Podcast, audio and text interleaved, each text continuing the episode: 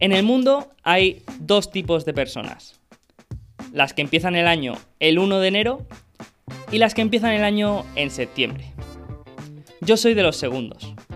Las temporadas deportivas y escolares han trastocado un poco mi planificación anual.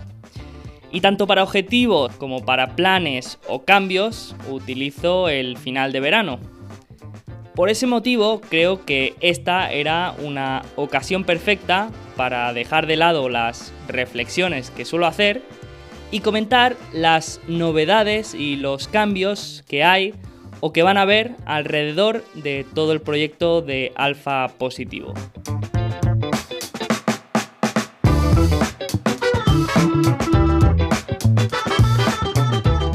Empezando por el podcast, lo que estáis escuchando ahora, He tenido muchas dudas sobre qué hacer. No sabía si continuar, si cambiar la frecuencia, el formato. Al final, este es un podcast, mm, como todo lo que hago, que no ha sido algo premeditado. Más bien ha sido eh, o ha surgido de mantener una evolución constante.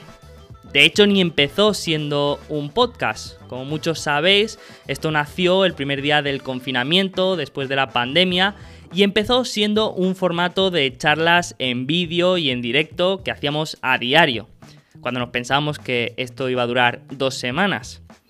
El caso es que las charlas gustaron mucho y la gente nos pedía que las publicáramos en diferido en YouTube y después también nos pedían si podríamos publicarlas en formato audio o en podcast. Y escuchando a la gente y adaptándonos a las circunstancias, pues el podcast ha ido evolucionando. Espero que a mejor. Cuando estamos encerrados intentamos algo que fuera más orientado al vídeo, mm, conforme fuimos ganando libertad, pues más al podcast. En verano algo más ligero. Hasta el día de hoy que hay que volver a pensar qué hacemos. El caso es que la persona con la que empecé este podcast, Adrián Hernández, lo tiene muy complicado para seguir con el podcast. Ahora está trabajando de analista en un fondo y la verdad que eso requiere mucha dedicación, sobre todo al principio. No os preocupéis porque algún día lo arrastraré como sea para que vuelva y aparte está por el grupo de Slack y todo, así que volverá algún día, pero digamos que me quedo solo en esto.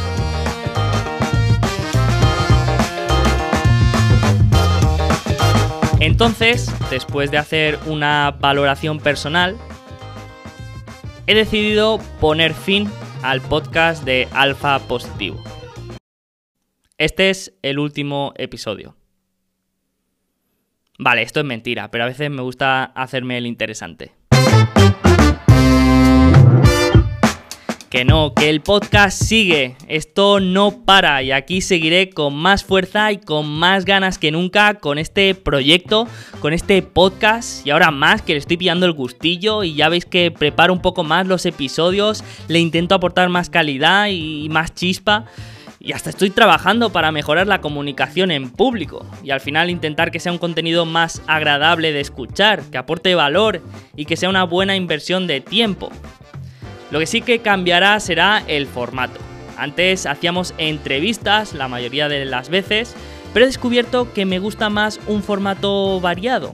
Mm, también lo he preguntado con amigos para saber qué gusta más, si entrevistas, y podcast temáticos, y la verdad que no hay consenso, que gusta todo. Así que vamos a traer de todo. Vamos a hacer entrevistas, vamos a hacer charlas, hablaremos de temas concretos, haré comentarios sobre libros, sobre empresas, sobre el mercado.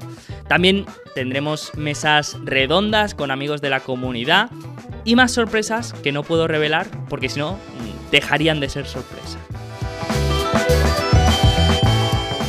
Así que, aunque ahora en solitario, intentaré estar siempre lo mejor acompañado que pueda, traer a personas interesantes y amigos para que esto sea un poco más dinámico y hacer cosas que me apetezcan y que puedan aportar valor. Espero que esto sea algo positivo y que me dejéis acompañaros durante mucho tiempo más.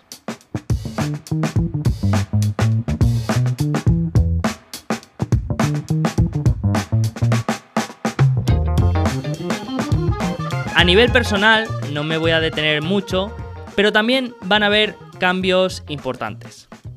Todavía no está cerrado del todo, pero básicamente estoy virando un poco mi carrera profesional de empleado hacia servicios freelance. La razón de esto es que quiero volver a vivir, al menos por un tiempo, en casa. Ya llevaba tiempo queriendo volver. Y por otro lado también diversificar un poco las fuentes de ingresos. Como sabéis, hasta ahora estaba trabajando como analista en un holding en Irlanda, pero también iba haciendo trabajos para otras empresas.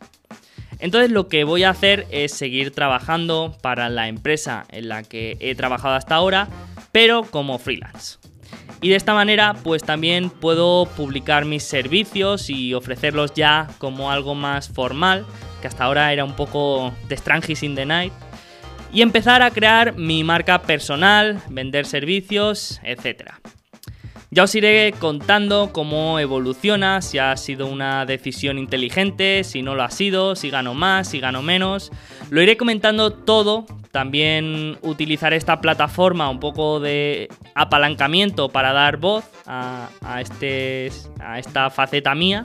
Y bueno, a probar cosas nuevas, a salir de la zona de super confort donde estaba. También tengo un par de ideas de negocio que me gustaría empezar a desarrollar y al final seguir trabajando duro en lo que me gusta.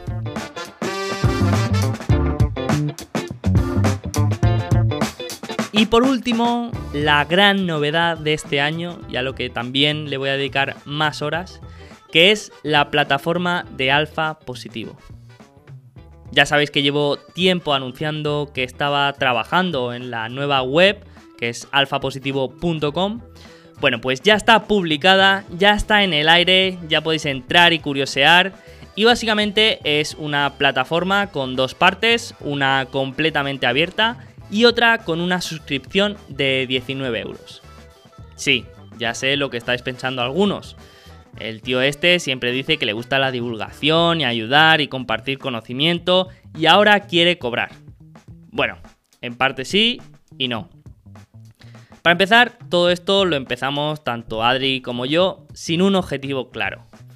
Ni ganar dinero, ni montar un fondo, ni nada. Simplemente porque mi filosofía es un poco hacer cosas. Porque cuando haces cosas, pasan cosas. Y esto parece un poco obvio, pero sí, sí, que es verdad que cuando te mueves y haces contenido y la gente te conoce, pues abres tu opcionalidad, y se te abre un mundo de oportunidades.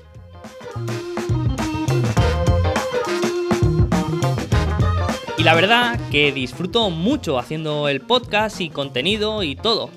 Pero también es verdad que es una carga de esfuerzo y sacrificio muy importante. Son horas que le quitas a tu pareja, a tu familia, a tus amigos y a tus hobbies. Que repito, lo hago encantado, pero sí que es verdad que cuando no hay un incentivo claro, aunque sea mínimo, no hay la misma actitud. Y a largo plazo deja de ser sostenible. En definitiva, no cumple la máxima que busco siempre cuando hay una transacción, que es el win-win, algo que siempre tengo presente.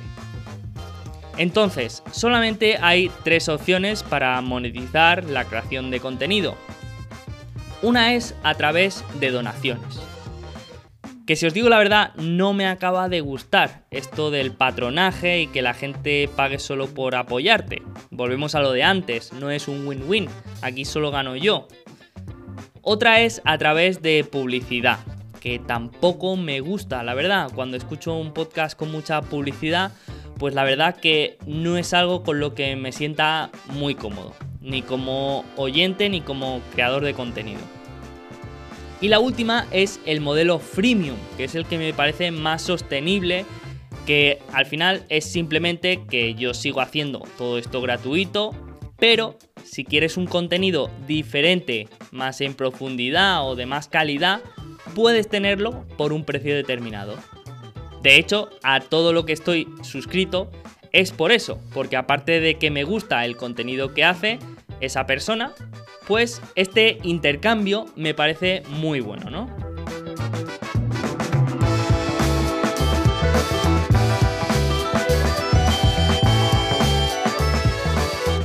Entonces, no me voy a entretener mucho en explicar lo que vas a encontrar, porque está todo descrito en la web, pero básicamente hay tres cosas con la suscripción premium.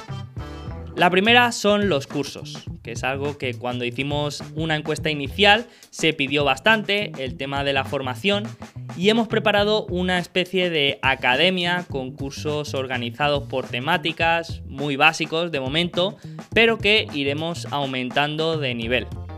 Ahora mismo hay nueve, pero iremos publicando uno nuevo cada mes.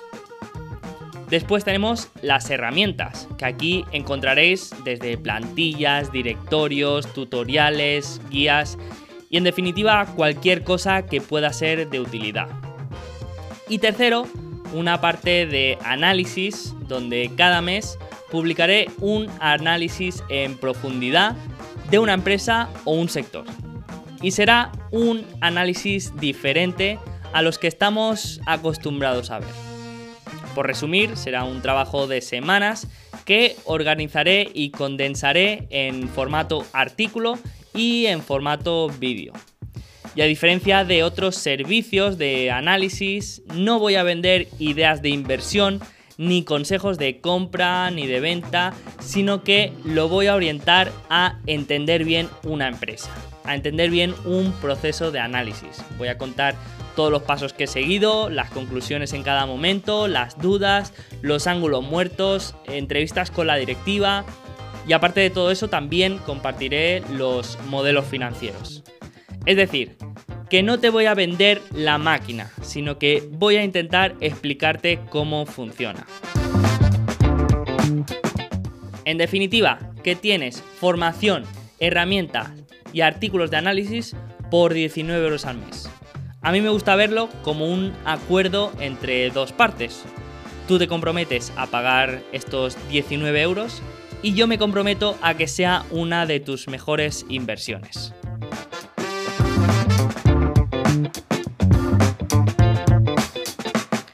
Pero además de eso, y para agradecer a todos los que nos escucháis, los primeros 100 miembros que se unan a este servicio tendrán todo esto a mitad de precio, a 10 euros al mes, para siempre.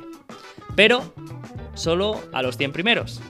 Así que si crees que puede interesarte, pues te animo a echarle un ojo porque lo he diseñado y desarrollado para que sea un no-brainer y que sea un auténtico win-win.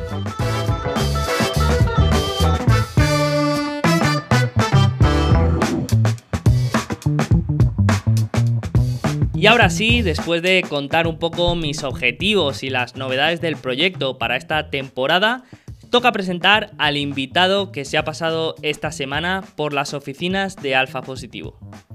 Él es Fernando Alonso, y aunque seguramente la mayoría lo conozcáis de sobra, él es el creador y la voz del podcast Píldoras del Conocimiento, un podcast de Evox Originals en el que habla de inversión, desarrollo personal, negocios y muchos temas diferentes. Os lo recomiendo.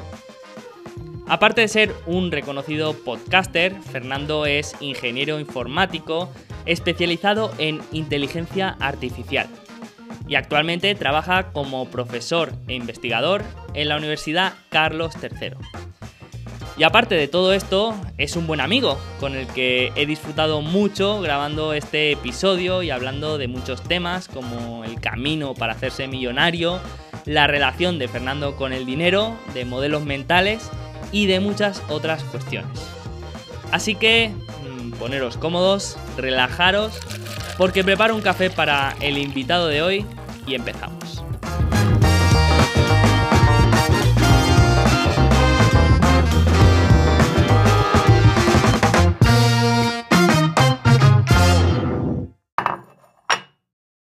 Fernando, ¿cómo estás? Hola, buenas, ¿qué tal Sergio? ¿Cómo estamos? Oye, muchas gracias por invitarme al, podcast y de alguna forma te devuelvo también la visita, que hace, hace nada, hace unos días estabas tú también por Píldora del Conocimiento. Muchísimas gracias por participar y por haberme invitado. Nada, un placer tenerte aquí, ya lo sabes, que tenía muchas ganas de tener esta charla, pero por dos razones. Primera, porque tenía ganas de hablar contigo, que ya sabes que teníamos la charla pendiente desde hace tiempo.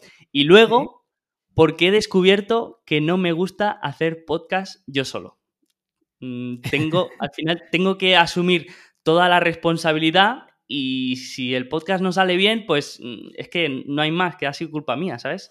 Hoy si sale mal, pues mm, te puedo echar la culpa a ti. Sí, tiene, tiene sus pros y sus contras, ¿eh? Yo he hecho como 40 episodios con mi compañero, con Abraham, más los invitados que venían, eh, y tiene su cosa bueno, que es más dialogado, creo que queda más entretenido, pero también tiene su cosa mala que te cuesta más coordinarte con otra persona. Imagínate, tienes un invitado y sois dos, ya es que se tienen que coordinar tres personas. Entonces, eh, cuando no hay invitado, creo que está muy bien. Cuando ya hay un invitado tres personas, es más complicado el turno de palabra, cuadrar agendas, incluso hasta el sonido, hacerlo bien, editar el podcast, lleva mucho curro. Cuando hay tres personas, sobre todo si lo quieres que quede bien. Entonces, bueno, está, tiene sus pros y tiene sus contras, ¿eh? O sea, al final, si eres tú solo, también es como al final montar un negocio tú solo, ¿no? Al final, el camino acompañado es más divertido probablemente y si te falta energía, entre dos tiras mejor. Pero oye, si tú llevas muchísima energía, muchas veces es mejor tirar tú solo porque vas al ritmo que tú quieres. Si quieres ir rápido, rápido. Si quieres ir despacio, va despacio. Sí, sí, correcto. No, a mí me, me pasaba un poco que em, empecé solo haciendo entrevistas y, tenía eso, ¿no? Que tenías que buscar invitado y ver que cuadrara y, entenderlo un poco, porque yo estoy seguro que, igual que tú, que cuando traes a un invitado, te lees todo lo que ha publicado o ves todo su contenido, intentas estudiarlo bien para hacer una buena entrevista y, eso pues lleva su trabajo. Pero luego es que me di cuenta que hacer un podcast yo solo tenía incluso más trabajo. Así que mm, yo creo que ahora voy a volver solo a entrevistas y, a traer gente porque me gusta más. Aparte, mm, creo que queda mejor y más dinámico. Yo, yo creo que al final es hacer un poco lo que te apetezca en cada momento y si vas variando, también tienes como esa ruptura de patrón que sorprendes a la audiencia y a lo mejor nos aburre. No sé si te pasa a ti. Eh, yo cuando descubro un canal de YouTube, esto es como algo cíclico, ¿no? Descubres algo que no lo habías escuchado nunca, como ese wow effect, ¿no? Sobre todo si el canal es bueno. Empiezas a escucharlo y a los tres meses dices, oye, eh, ya he perdido el enganche de escucharlo. ¿Por qué? Porque a lo mejor ya pierdes ese efecto novedad y como que a lo mejor te has aburrido de esa persona que tiene el canal o que ya te ha aportado lo que tenía que aportar. Yo creo que lo complicado es conseguir mantener enganchada a la gente, pero no por el hecho de tener enganchada, sino seguir aportando. O sea, es decir, hacerlo de tal forma que seas, es lo de, siempre se ha dicho, ¿no? Lo, lo difícil no es llegar, sino mantenerse. Totalmente de acuerdo. O sea, al final cuando el llegar tienes tanto dopamina que si tú realmente lo vives, llegas. Eh, pero mantenerse es complicado y llega un punto al final, no sé si te ha pasado a ti, sobre todo como estés en un nicho muy concreto, llega un punto que, como dijéramos, la aportación es decreciente. Es decir, al principio tienes mucho que aportar, pero luego mantener ese nivel de aportación eh, que, no decaiga, que no decaiga y sin repetirte cada vez se hace más complicado. Eh, y eso como tú mismo te pase, la audiencia lo nota, yo creo. Entonces es complicado y hacer esa variación y sobre todo yo creo que hacer lo que te apetezca en cada momento, yo creo que es clave. Sí, sí, sí. A ver, está claro que en cualquier temática, pues los temas son, son limitados. A ver, aquí en el mundo de la inversión, pues tenemos la suerte de tener millones de empresas y hay, al final hay millones de temas. Pero sí que es verdad que los temas están un poco limitados. Pero yo lo que intento y lo que me doy cuenta cada vez más es que los creadores de contenido, o sea, tenemos como una misión, por llamarlo de alguna manera, de educar, pero esta educación no va a llegar si al mismo tiempo no entretienes. Entonces, yo lo que intento es encontrar este balance entre entretenimiento y, educación, que creo que es el, más efectivo. Hmm, sí, al final es que el, el mensaje, como sea demasiado técnico y que no lo pueda entender. Bueno, es tener un balance. Al final, yo lo veo mucho cuando das clase presencial. Yo soy profesor de universidad. Cuando das clase presencial tienes, no sé, 40 alumnos, 50, 100. Si vas muy rápido, eh, pierdes a los que son más lentos de entender. Y si vas muy lento, la gente se aburre. Entonces, eh, tienes que tener un balance y, y una variación de ritmo para que mantener todo el mundo enganchado. Y creo que la audiencia pasa un poco similar. Si vas demasiado técnico, la gente que no tiene esa capacidad de retención o le falta conocimiento la pierdes y si vas a lo muy básico, a la gente que es más avanzada también la pierdes. Entonces, eh, es complicado si quieres ir a un tamaño de mercado de oyente grande, eh, saber jugar con esos parámetros, creo yo. ¿eh? Sí, sí, claro, es que me, olvidaba que estaba hablando con un profesional de la educación. Claro, yo aquí hablando de entretener y educar, claro, tú, tú sabes mil veces más que yo.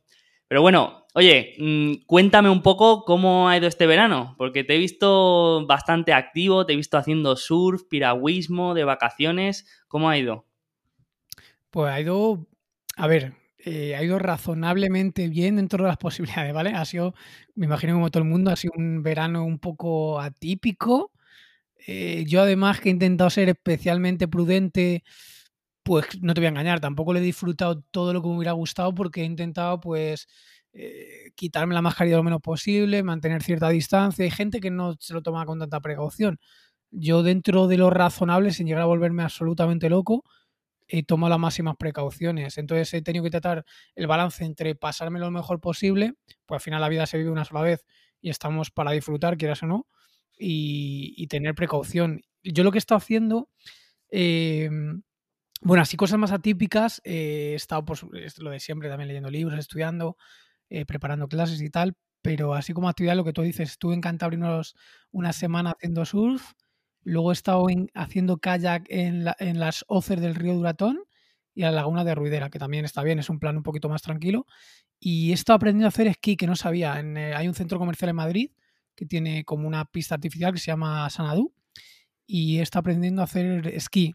Y me he propuesto, las típicas propuestas así para próximo lustro, próxima década, es eh, hacer más deportes tipo naturaleza pura y dura, ¿no? Pues es hacer surf, y hacer esquí, pero ya en la naturaleza de verdad. Son dos cosas que, quiero pues potenciarlas más y enfocarme más. Además, leí el libro de, mm, de Bloomberg, de Michael Bloomberg, y eran era actividades que él hacía también bastante.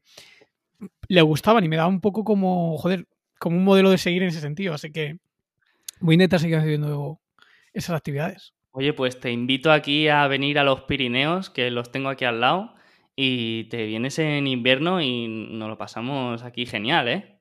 Sí, sí, pues te tomo yo, por mí encantado.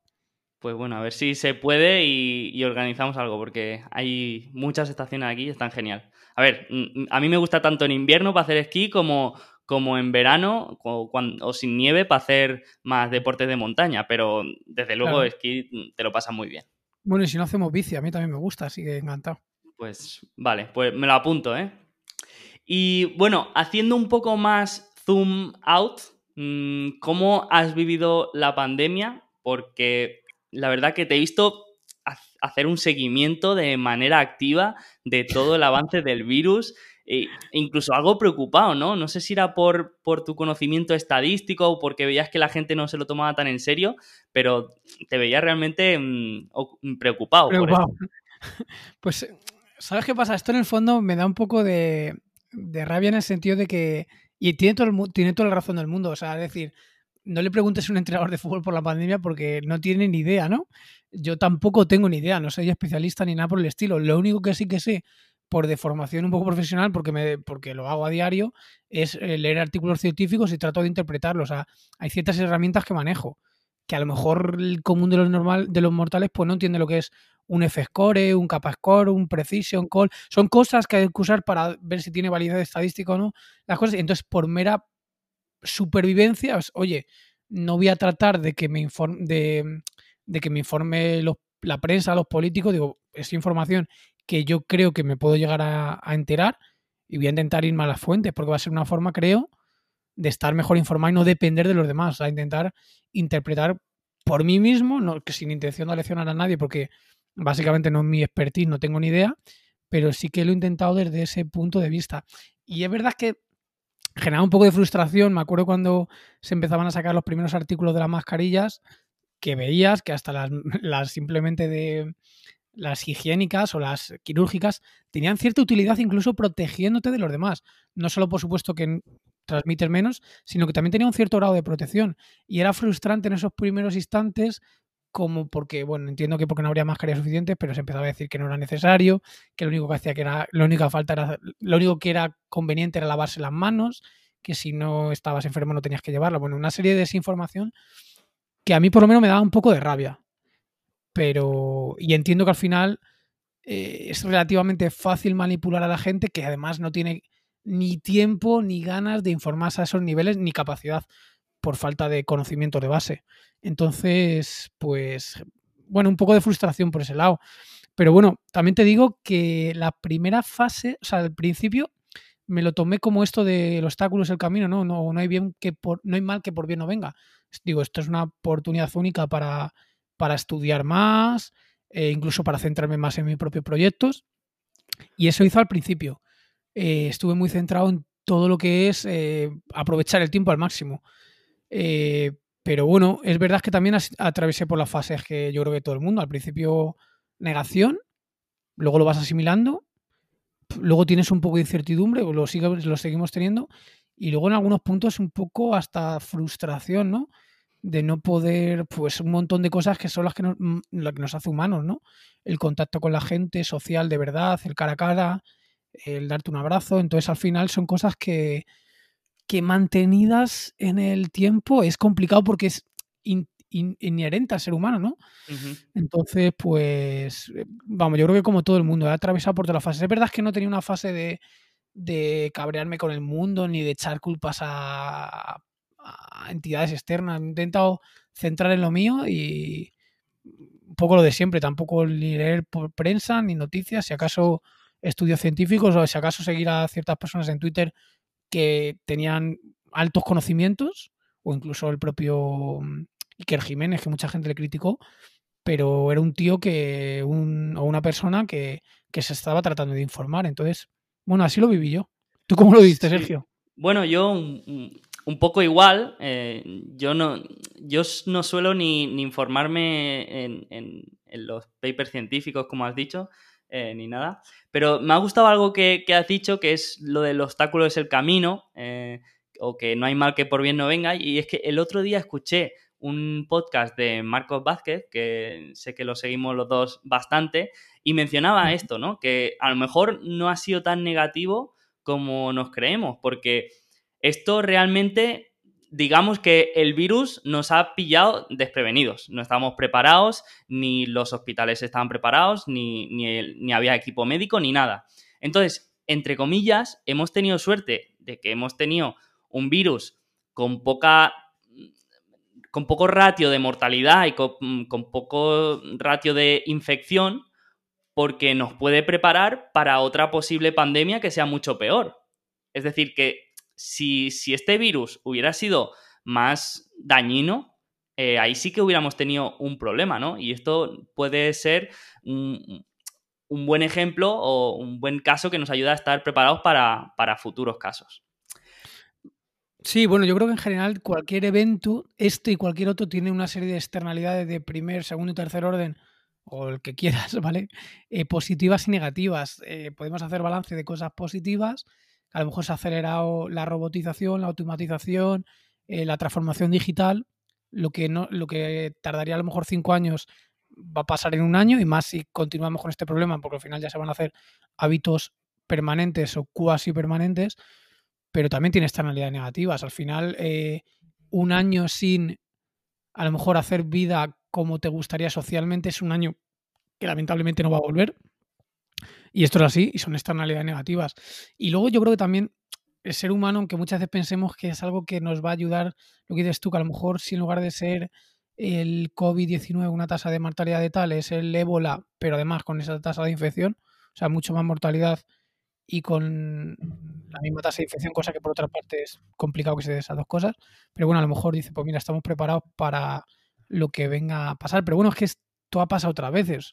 O sea, la, pandemia española, pues, pues al final eh, pasó algo similar. Entonces, no sé hasta qué punto. Yo sí que te digo, te tengo que admitir que lo que me preocupa, mira, es un tema que no he tratado todavía nunca en el podcast y creo que me gustaría hacerlo, es el tema de, de si es sostenible o no el, el, modelo que tenemos de capitalismo, de consumo y de crecimiento. De hecho, lo ha apuntado bueno. Aquí ya eh, entramos en terreno pantanoso. Esto. Sí, sí, sí. Vale, vale.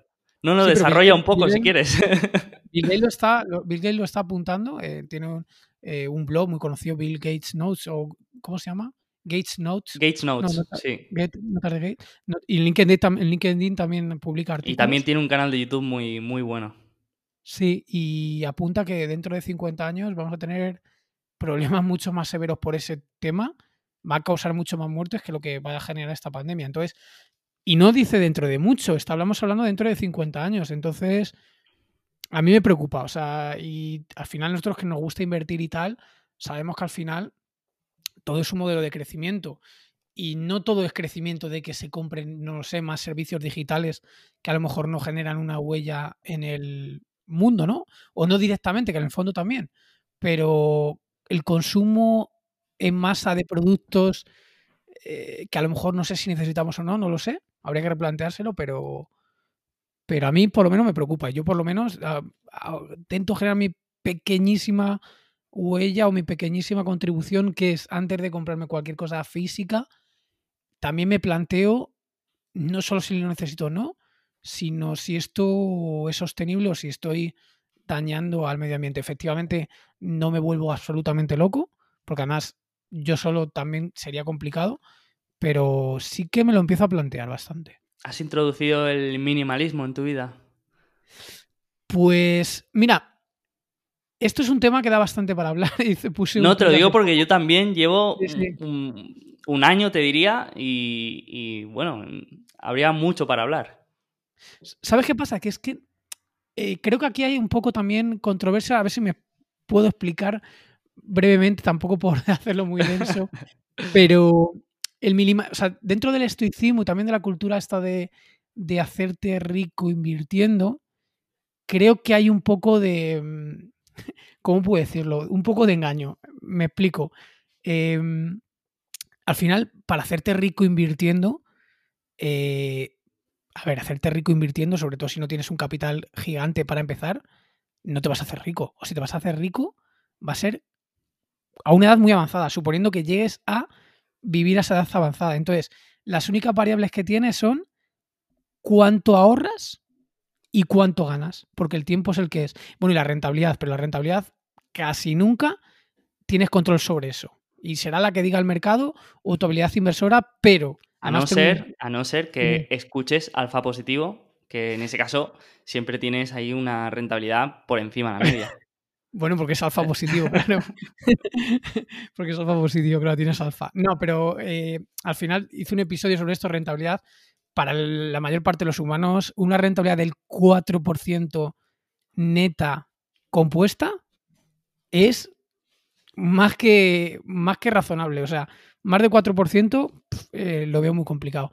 Entonces, obtener con esa rentabilidad lo que mucha gente sueña, lo único que intentas es eh, ahorrar, ¿no? Y volverte al minimalismo. Entonces es como que de alguna forma te autoconvences de llevar esa vida minimalista para ahorrar lo máximo posible. En el fondo todos empezamos por esto. Luego otra cosa que racionalmente lo justifiques porque es bueno por el medio ambiente y tal, también. Pero muchos que empezamos la inversión con el tema del ahorro, viene por este tema de, o sea, por el tema del minimalismo, viene por el tema de ahorrar lo máximo posible. Luego, efectivamente, te das cuenta que el consumo material no te aporta una oficialidad extra, o no tiene por qué, al final la adaptación hedónica y todo esto. Pero mm, yo creo, no nos engañemos, que la mayoría empezamos con esto del minimalismo extremo por, por el tema de ahorrar lo máximo posible. Pero en el fondo ya te digo que creo que es un poco un engaño que nos hacemos a nosotros mismos de no vivimos hoy por vivir dentro de 40 años. Y quizás ese dentro de 40 años o no vivas, o tengas enfermedades, o no te veas con los cálculos, con los supuestos que tú te habías hecho que como ibas a estar dentro de 40 años. Entonces, eh, el minimalismo sí, pero hasta cierto punto. O sea, es decir, si te vas a poder permitir una experiencia que sabes que te lo vas a pasar muy bien y que lo vas a recordar y lo vas a disfrutar, véase lo que estamos hablando, irte a esquiar, irte a hacer surf. Bueno, pero el minimalismo también, yo creo que no, no defiende el no gastar. El minimalismo yo creo que se enfoca más en la tenencia de cosas físicas. Yo creo que lo que defiende es que todas tus posiciones, todas tus posesiones te, lastran porque al final la aversión a la pérdida también la, tienes en las cosas que posees y toda esta aversión y esta mm, preocupación constante de, perderlas, pues te hace que, que no vivas en plenitud. Eh, sí, pero también, pero también eso es un discurso que tiene dos caras de la moneda. Es decir, eh, vale, acumula pocas cosas que, que cosas físicas, qué tal. Pero oye, a lo mejor, yo te lo digo en mi caso particular, eh, me quiero comprar un iPhone 12. Y me dirás, bueno, pero es que esto al final destruye el medio ambiente, eh, incluso hay trabajadores en China, ¿vale? Pero es que resulta que el iPhone 12 tiene una pantalla que es muy buena y resulta que puedo estar más horas trabajando con él y me cansa menos la vista. Aumenta mi satisfacción y mi productividad. Y ya no es un hecho tal, es que me cansa menos la vista, lo estoy diciendo así por decir. Pero que en el fondo sí que pienso eso. Eh, entonces, no todo es siempre tal y como se vende este esquema súper minimalista. No sé si. Sí, no, a ver, tampoco. Yo tampoco confío, o sea, tampoco creo en, lo extremo. Eh, es decir, yo dentro del minimalismo, pues hay diferentes prácticas o diferentes aproximaciones, ¿no? Entonces yo creo que tienes que elegir pues, la que más se adapte a ti y mm, construir un poco a partir de ahí, pero no significa que haya unos estándares de minimalismo y tengas que seguirlos. Lo que yo no sé, lo que yo sí que no gastaría sería en lo que se llama las señales costosas, ¿no? O el cool effect, ¿no? Hmm. Lo que parece cool. O sea, yo eso sí que no lo haría. O sea, comprarme algo por simplemente por señalizar o por aparentar, eso no lo haría. Pero cosas que realmente a mí me aporten utilidad o felicidad, aunque sea momentánea, quizás sí. Tendría que analizarlo. Totalmente de acuerdo. Bueno, ya sabes que yo te sigo desde los primeros episodios de Píldoras del Conocimiento y a mí hay algo que me suele gustar bastante de los creadores de contenidos, em, es conocer un poco el origen de las cosas, ¿no? De cómo surgió la idea o cómo se, ha ido construyendo el proyecto, ¿no? Eh, en caso de Píldoras del Conocimiento, ¿cómo fue este nacimiento? ¿Fue algo premeditado? ¿Fue una prueba que salió bien y decidisteis seguir? ¿Cómo fue un poco todo esto? Pues mira, te cuento. Eh, a mí me gusta mucho escuchar podcasts. Es verdad que hace cinco años no escuchaba, pero como hace no lo sé, cuatro años, me dio por los podcasts. Y siempre me ha gustado la radio desde pequeñito. Yo me acuerdo acostarme escuchando El Larguero de la cadena SER, eh, un montón de programas de radio, me encantaba. O sea, yo era más de radio que de televisión, mucho más. De hecho, a mí me pasaba que se me cansaba mucho la vista con los dispositivos electrónicos. Eh, y, eso me, tendió a mí a escuchar mucho más radio que otra cosa. Entonces, me gustaban mucho los podcasts. Y pues quise, pasar, quise, quise dar un poquito ese salto de ser un consumidor de podcast, que también, y lo sigo siendo, a ser un productor, ¿no? Es ese cambio de mentalidad. Y de alguna forma dejar de ser un espectador a subirme también a, al escenario, ¿no? A la palestra. Entonces pensé, oye, puede ser una buena idea. Y, además, quizás esto a lo mejor empieza como un juego, pero puede llegar a ser algo grande. Y de hecho, empecé con esta idea de yo creo que puedo contribuir y hacer algo grande. No encontraba ningún podcast que descubriera justamente el hueco que yo quería. En YouTube había alguna cosa, pero era más como fast food. Y yo quería algo que fuera conocimiento. Mira, yo por ejemplo soy investigador y claro, hacemos artículos científicos porque la, la forma que tenemos de contribuir y de ir mejorando nuestra carrera, pero al final los artículos científicos llegan a muy poca gente. Y aparte de una serie de problemas que tiene, es un sistema que, que tiene ciertos problemas. Hay cierto vicio que, tiene el sistema. En, en Value School hice una charla sobre esto, no sé cuándo lo publicarán, pero bueno, tiene ciertos problemas. Entonces dije, pues creo que tiene que haber unas nuevas formas de transmitir el conocimiento. Entonces, por eso, digo yo, pues creo que podemos hacer un, podcast. Y al principio iba a hacer uno de robótica. De hecho, se lo, se lo comenté a algún compañero de trabajo. Y me decían que sí, pero esto es como todo. Al final, le, mucha gente, muchas veces le propones a la gente hacer cosas diferentes a lo que están acostumbrados y o tienen miedo o tienen vergüenza o al final les falta, mm, como si dijeras, constancia. Me ha pasado también alguna vez que le he propuesto a algún amigo hacer algún curso o escribir algún libro. Al final, eh, de verdad, aunque tú le digas, esto puede funcionar por esto, por esto, por esto, pero a la hora de la verdad, muy poca gente toma el camino de subirse al escenario.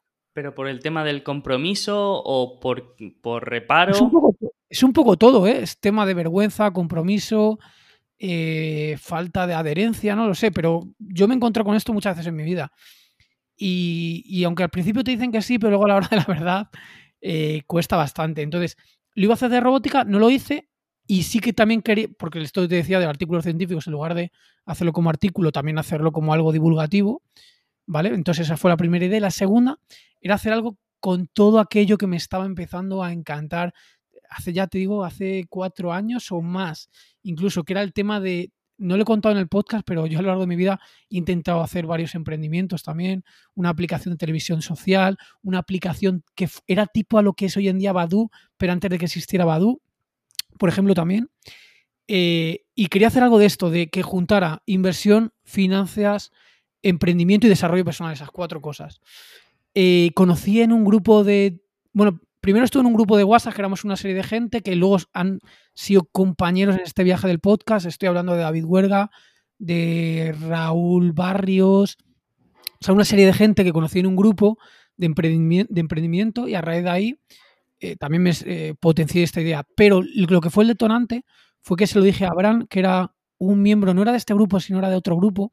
Era una magnífica persona, me, encantaba, me encantaba era el que creó el grupo y nos llevábamos muy bien no sé, me, dio muy buen feeling del principio. Una persona con iniciativa, muy buena persona. No sé, congeniamos muy bien. Se lo propuse y me dijo que adelante. Y bueno, pues lo demás es historia en el sentido de que lo habéis visto cómo he ido saliendo. Luego es verdad que a partir del episodio, no recuerdo, creo que el 40 o así, Abraham lo tuvo que dejar. No sé si volverá más adelante o no. Estaba muy liado con otros temas laborales y personales. Y, y ahí fue también un punto de inflexión, sigo para adelante yo solo, no, yo tenía clarísimo que quería seguir. O sea, no me gusta empezar algo y dejarlo a mitad de camino. Sobre mm. todo si creo que sigue teniendo potencial. No, o sea, no me considero las personas que se rinden a mitad de camino, no me quiero rendir. O sea, si llego, llego hasta el final, por lo menos llego hasta el checkpoint. O sea, si el checkpoint era llegar a 20.000 eh, suscriptores, me lo invento, hasta que no llegue no paro. Si el objetivo es llegar a, no sé, 300.000 euros invertidos, hasta que no llegue no paro. Evidentemente, usando inteligencia, tampoco se trata de ir pegándote contra la pared. Pero no me gusta dejarlo a mitad. Entonces, pues decidí seguir. Y además, como me estaba gustando, pues, pues eso fue. Qué bueno. Y a mí hay otra cosa que me gusta mucho conocer, que es cuál de tus obras, por llamarlas de, un modo más artístico, es, la que más te ha gustado o la que has escuchado más veces eh, y un poco con la que más orgulloso te, has sentido. Aparte de la de inversión inmobiliaria, la última. Pero... el último. la última ha sido, ha sido muy buena, además muy buena acogida, como has podido ver. Pues si te digo la verdad, le tengo mucho cariño a muchos episodios, aunque puede parecer esto como, ¿cómo se puede decir? Como autovanidad o algo así, ¿no? Es como decir a cuál de tus hijos quieres más, ¿no? Sí, es que en el fondo, yo creo que te pasa a ti, a toda la gente que creamos contenido, al final esto casi lo quieres como un niño, porque es algo que has iniciado tú, le has metido mucha dedicación, ya no solamente de horas como tal, sino de darle vueltas a la cabeza en tus ratos libres. Y tiene mucho curro de leer libros, eh, escritura de guion, eh, comprobar datos, grabación, edición. La edición, mira, yo cuando empecé en el podcast no escuché ningún podcast, o muy pocos, que estuvieran bien editados. Bien editados es quitar ruidos, silencios, eh, trabas, ponerle melodías, hacer múltiples versiones, múltiples pruebas. No escuchaba ningún podcast que hiciera eso. Entonces, pues hay que meterle mucho curro. O sea, es que a lo mejor algunos de los episodios, mira, me preguntabas cuáles son mis favoritos. Te diría que el 23, que era de estrategia de negociación, fácilmente me tiré haciendo ese episodio, no lo sé, tres meses o cuatro eh, leyendo libros. Además coincidió con las vacaciones de Navidad. Me acuerdo que estaba, me fui a Ibiza, me aproveché para escuchar, me fui yo solo, para leerme varios libros y preparar ese episodio. Y fue mucho trabajo de guion. Y luego la grabación, que también tiene muchísimo curro de edición. Y el de indexación, el 48, que se llamaba mm, Indexación eh, Ángeles y Demonios en los Detalles, creo recordar. Además, el más escuchado del, del podcast. Es los que más cariño le tengo, de edición, grabación, etcétera. Y luego de entrevista, alguna que también me ha costado mucho y he estado mucho tiempo prepararla, porque al final una entrevista parece que no tiene curro prepararla, pero dependiendo de cuál te tienes que leer sus libros o su, blog, todas sus entradas, vídeos, prepararte la temática para exprimirlo bien. Eh, por ejemplo, me costó, o sea, le dediqué mucho tiempo a la que hice con Antonio Rico, que, o sea, conseguí que viniera al podcast como seis o siete meses antes de hacer la entrevista. Y con Marco Vázquez también. O sea, le metí mucho curro a aquellas dos entrevistas. Desde preparar, mira, algo que parece mentira, preparar el, email que le vas a enviar a esa persona para que quiera participar. Algo que yo me, me he encontrado muchos emails que me envían desde alumnos de TFG, TFM o propuestas. Digo, ¿cómo esperas que con este email te voy a decir algo positivo? En plan, primera línea, tengo una propuesta que hacerte, llámame a este teléfono y hablamos. Pues es que lógicamente no. no te voy a llamar. Claro, porque es que si no te molestas escribir un email muy trabajado, muy aportando valor a la otra persona, es complicado generar ese, ese enganche. Entonces, pues eso es un factor clave también, cómo haces ese email para conseguir llegar a esa persona. Además, yo creo que te habrá pasado a ti un poco igual. En el fondo esto es una escalera de subir valor. Cuanto más valor has aportado, probablemente llegues a personas que pueden a su vez aportar más valor. Me explico, es muy complicado que tú inicies un podcast desde cero y quieras traer a tu podcast a, por ejemplo, si estás de inversión, no lo sé, a Francisco García Paramés, Hmm. O ya no te digo nada, Warren Buffett. Eso es imposible. Hmm. O sea, tendrás que ir subiendo una escalera. Claro, lo que, lo que tienes que hacer un poco también es intentar aportarle de alguna manera al entrevistado, ¿no? Pues claro, claro, claro, claro. No sé, ¿Qué va a ganar? ¿Qué vas a ganar? ¿Qué va a ganar la otra persona? Exacto. Y esto tanto eh, cuando buscas, en nuestro caso, una persona para entrevistar, como cuando envías un email o cuando haces una propuesta o en cualquier esto es uno de los hábitos de, las personas altamente efectivas, ¿no? El win-win, siempre. y es algo que yo, bueno, tengo de, ley inquebrantable, ¿no? Siempre que, busco algo, una colaboración o algo, pues busco este win-win. Eh, y ya no solo porque me acepte, sino porque esto crea mejores relaciones a, largo plazo. Claro, claro, claro, muy importante. Bueno, es que es de hecho una de las bases de la asertividad. Sí, claro, que es no tener una relación desbalanceada, ni tú eres una postura que eres sumiso, ni eres tampoco un aprovechado de la otra persona. Tampoco creo que sea bueno ir a conocer una persona o proponerle algo desde una posición de inferioridad. Es en plan, hola Fernando, yo soy Sergio Falla, ¿qué tal? ¿Cómo estás? ¿Sabes? aunque, aunque tú, imagínate tu canal tuviera 500 suscriptores y el mío 5000, no sé, me lo invento. Si no es una posición de asertividad, porque eso estás comunicando que, pues eso, que, que estás manteniendo una posición de igual a igual y que estás dispuesto a aportarle a la otra persona y recibir de la otra persona. O sea, creo que eso es importante. Pues estaba mirando ahora en, la página web y, y, estaba buscando cuál era mi, mi, episodio favorito. Estaba pensando un poco y te iba a decir el mío y yo creo que sería el de Principios de Rey Dalio, también porque fue un libro que, me gustó bastante. Luego los de Alberto Álvarez me gustan mucho, que me parece que tienes un par.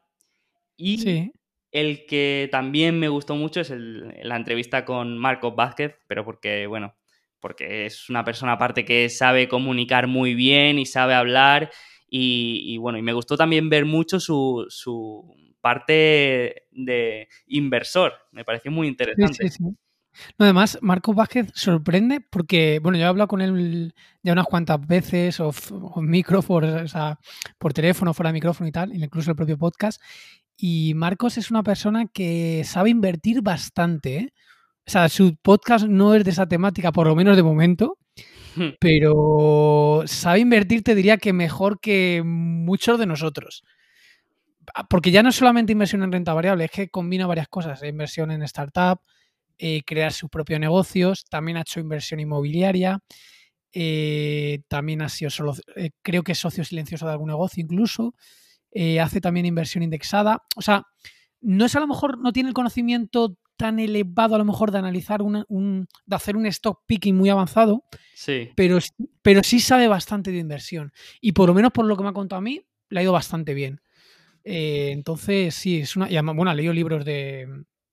Pues los típicos libros estos de Charlie Munger, de Warren Buffett, o sea que sí es una persona que, que se preocupa por las finanzas y sabe bastante, bastante. Oye, pues me la apunto porque era esta persona que digo, mm, me encantaría hablar con él, pero claro, mm, no creo que sea el sitio adecuado para hablar de, fitness y de, y de, y de salud, que, que, es un tema que me encanta, ¿eh? pero por mantener un poco la temática, eh, digo, pues no, quizá no sea ideal, pero oye, si me dices que, le gusta tanto, igual hablo con él. Bueno, sí, sí, ya, te digo que sabe, bastante. ¿eh? Vale, vale. Fernando, una cosa también que, eh, bueno, he comentado por el grupo de Slack que iba a hablar contigo y me han preguntado que querían saber que cómo era tu metodología de trabajo. Si eras una persona que bastante estricta con tu metodología o, eras más anárquico en este, en este tema.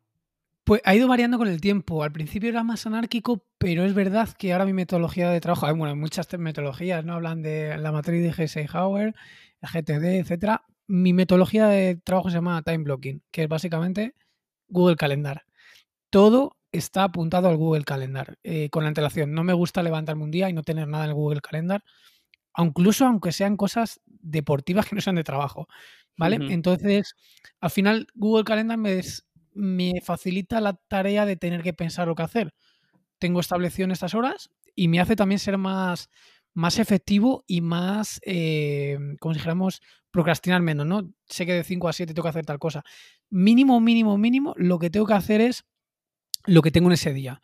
Si respeto las horas, mejor. Alguna vez se me ha escapado de respetar alguna hora, pero eso eh, lo tengo que respetar. Y eso como a nivel micro. A nivel macro te digo las estrategias que llevo usando dos años. Tengo puesto al, comienzo del, año eh, lo que quiero conseguir ese año. Para mí y para los demás.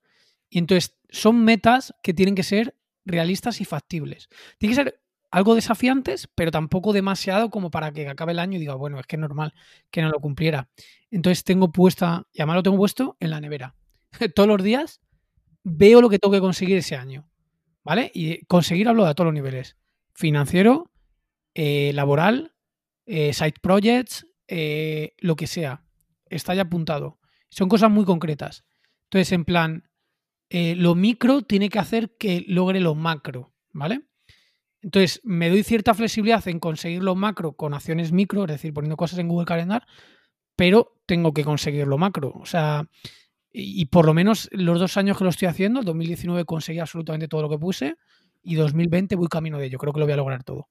Entonces, es, es la estrategia que yo uso y hasta que no hice eso de metas efectivas, hoja de ruta para el año que viene, no iba, no era tan efectivo. O sea, digamos que para construir una máquina inteligente tienes que ponerte objetivos inteligentes y, que lo puedas conseguir.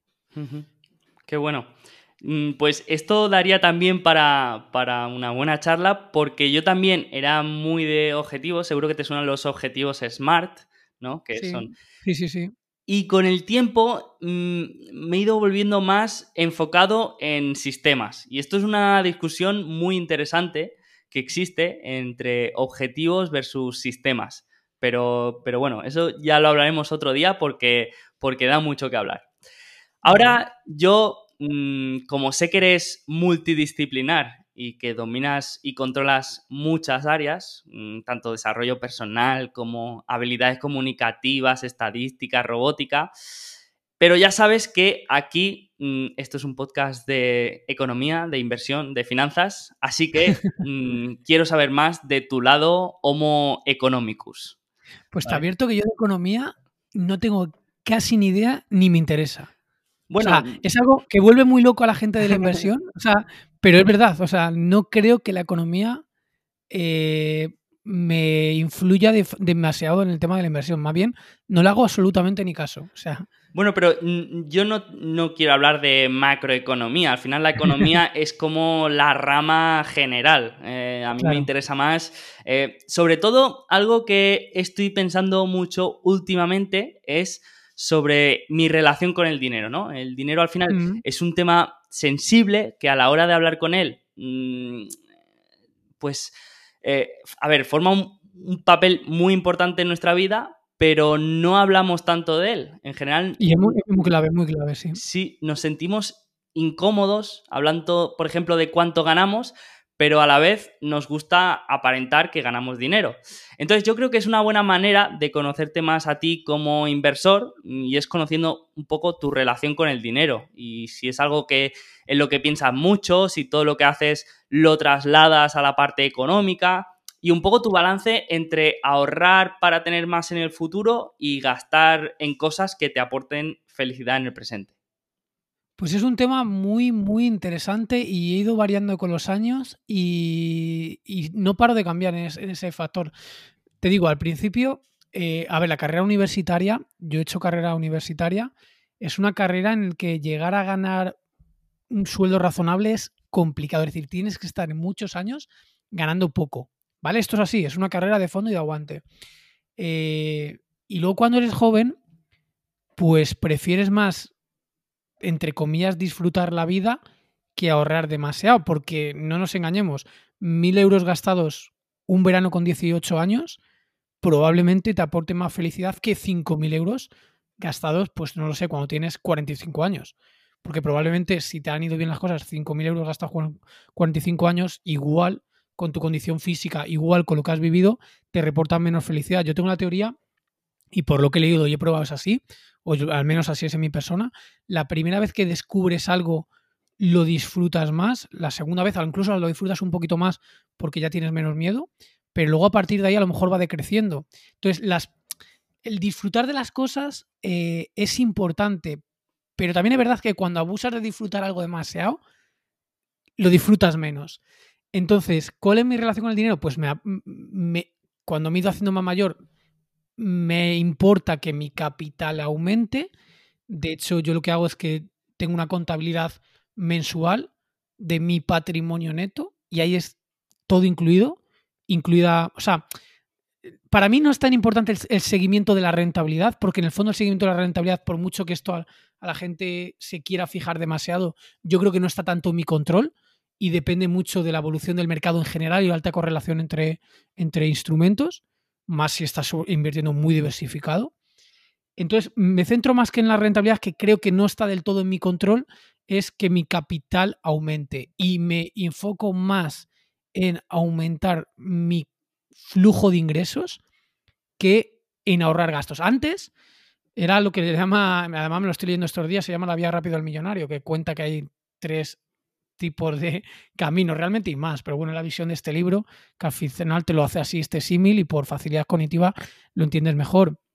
Y te habla de la vía del arcén, o sea, el arcén, la vía lenta y la vía rápida. Muy por resumir, el arcén es las personas que viven al día, no tienen ninguna planificación financiera, le echan la culpa de lo demás al resto, al Estado, etcétera.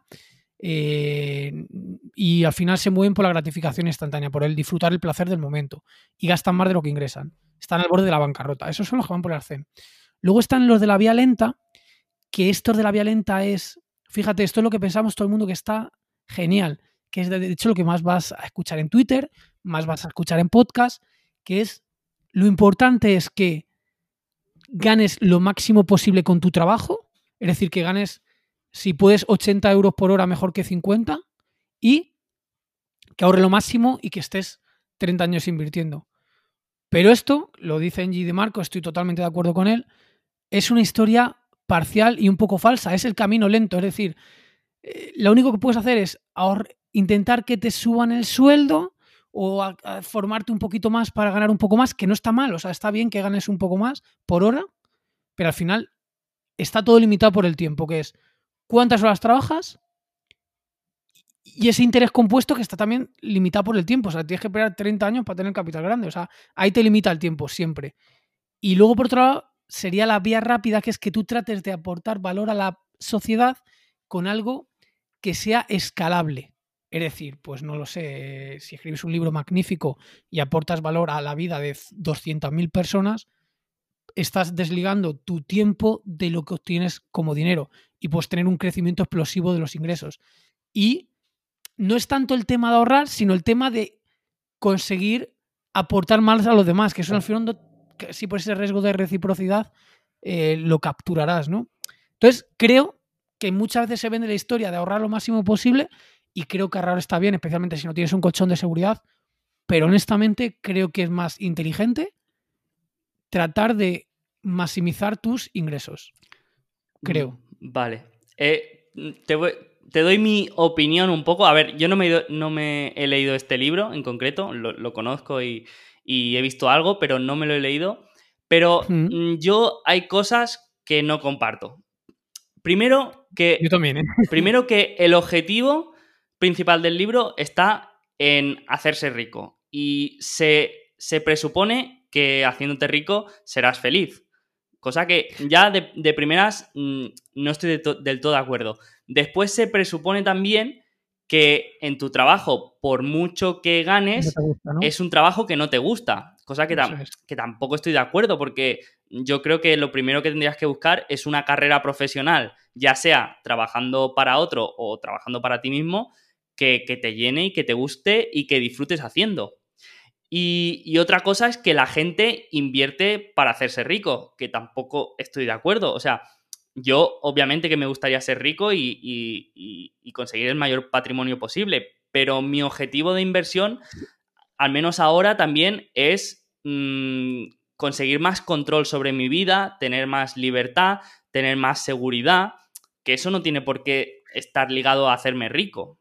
Sí, pero eh, está bien eso que apuntas porque eso realmente es lo que cree la gente que no lo ha interiorizado, que no ha leído el libro. Es decir, eh, el libro no va a hacerse, o sea, el, libro, lógicamente, el título es clickbait, ¿no? Millonario, pero, pero no, no va a hacerse rico de dinero, va a hacerse libre.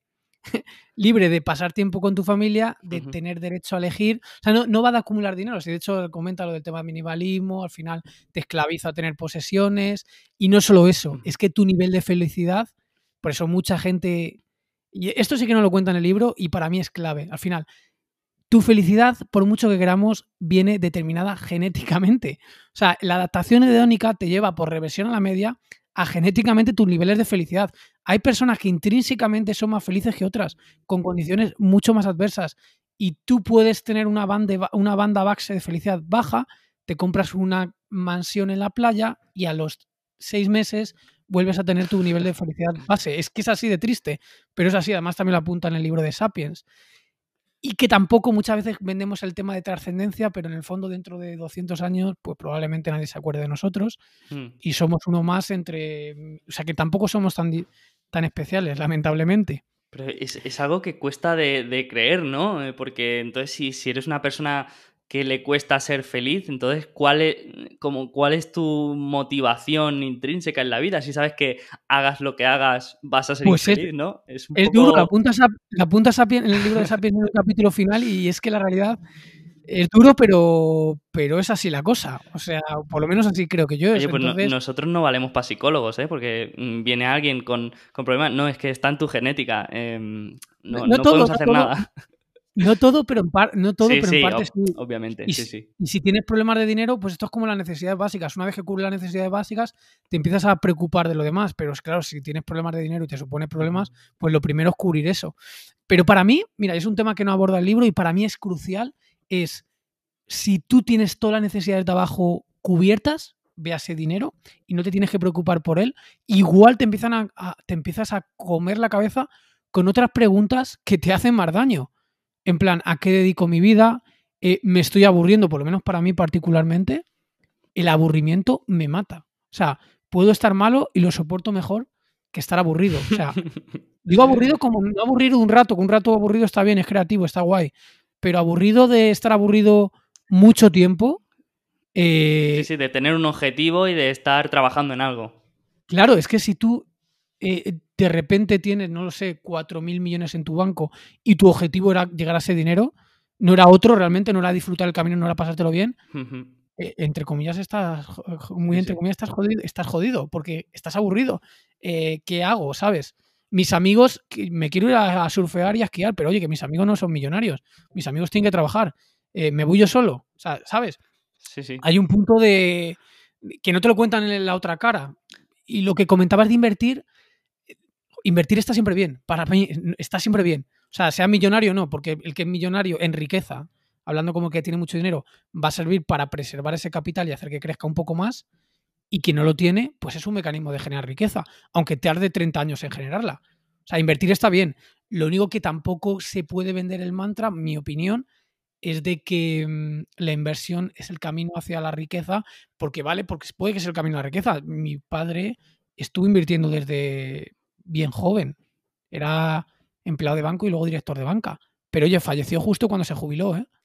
Justo cuando se jubiló. Sí, sí, no. O sea, entonces si tu plan es voy a invertir, ahorrar durísimo, voy a invertir todo en renta variable para cuando me jubile pegarme unas un retiro maravilloso, pues igual se te viene todo el plan abajo. O sea, si tu plan es la esperanza y cierto supuesto, digo que es problemático. Pero oye, que invertir está, para mí, invertir es inteligente está bien hacerlo. De hecho, si no, no haríamos los cursos de inversión. Claro, no, pero está bien ver diferentes puntos de vista, porque yo, por ejemplo, es algo que también escucho y también he visto, ¿no? Que tienes que estar 30 años esperando para de aquí 30 años eh, ser millonario. Digo, bueno, pero esos 30 años no, no tienen por qué ser una cruzada del desierto.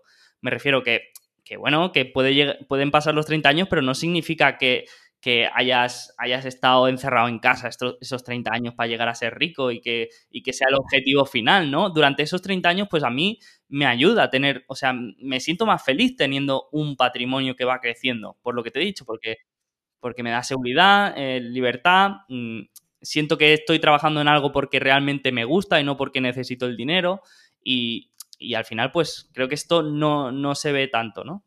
Y luego, aparte, otro punto que, de esto que has comentado es lo de, lo de crear un producto escalable, que esto obviamente suena muy bien, pero es más difícil de lo que parece y no todo el mundo tiene las capacidades para hacerlo.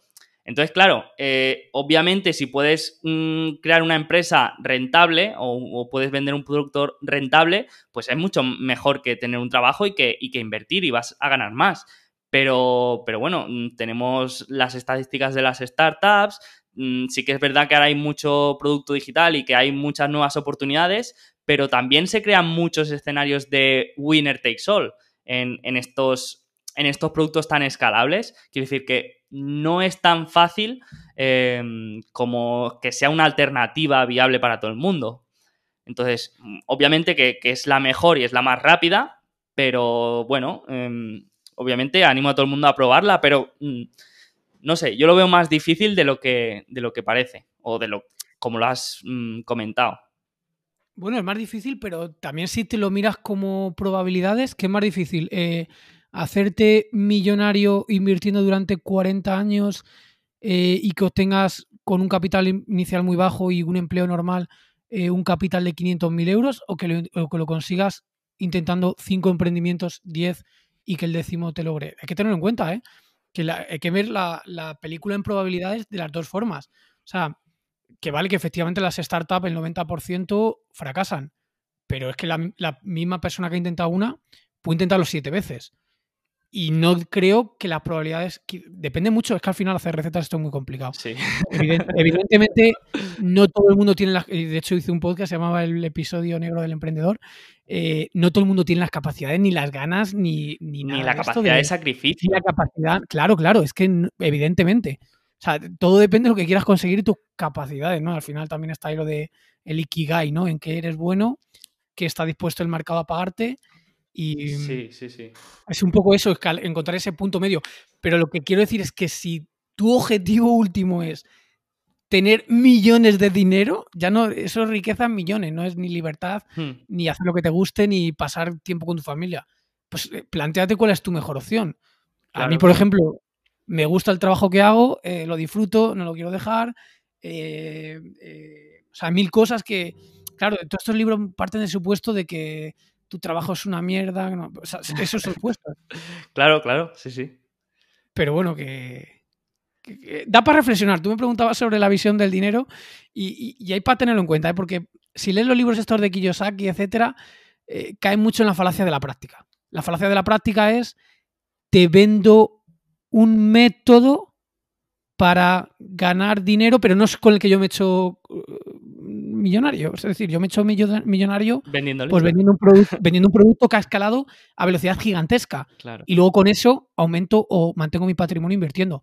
Pero no me he hecho rico invirtiendo. Que no está mal que lo digas, si no pasa nada, si invertir está bien. O sea, si de hecho para mí lo más inteligente es, digo inteligente si, si tienes capacidades y quieres hacerlo, es juntar dos exponenciales la exponencial de tener ingresos crecientes con tu trabajo, con tu aportación de valor a la sociedad y juntar todo eso con la otra exponencial, con la exponencial de la inversión.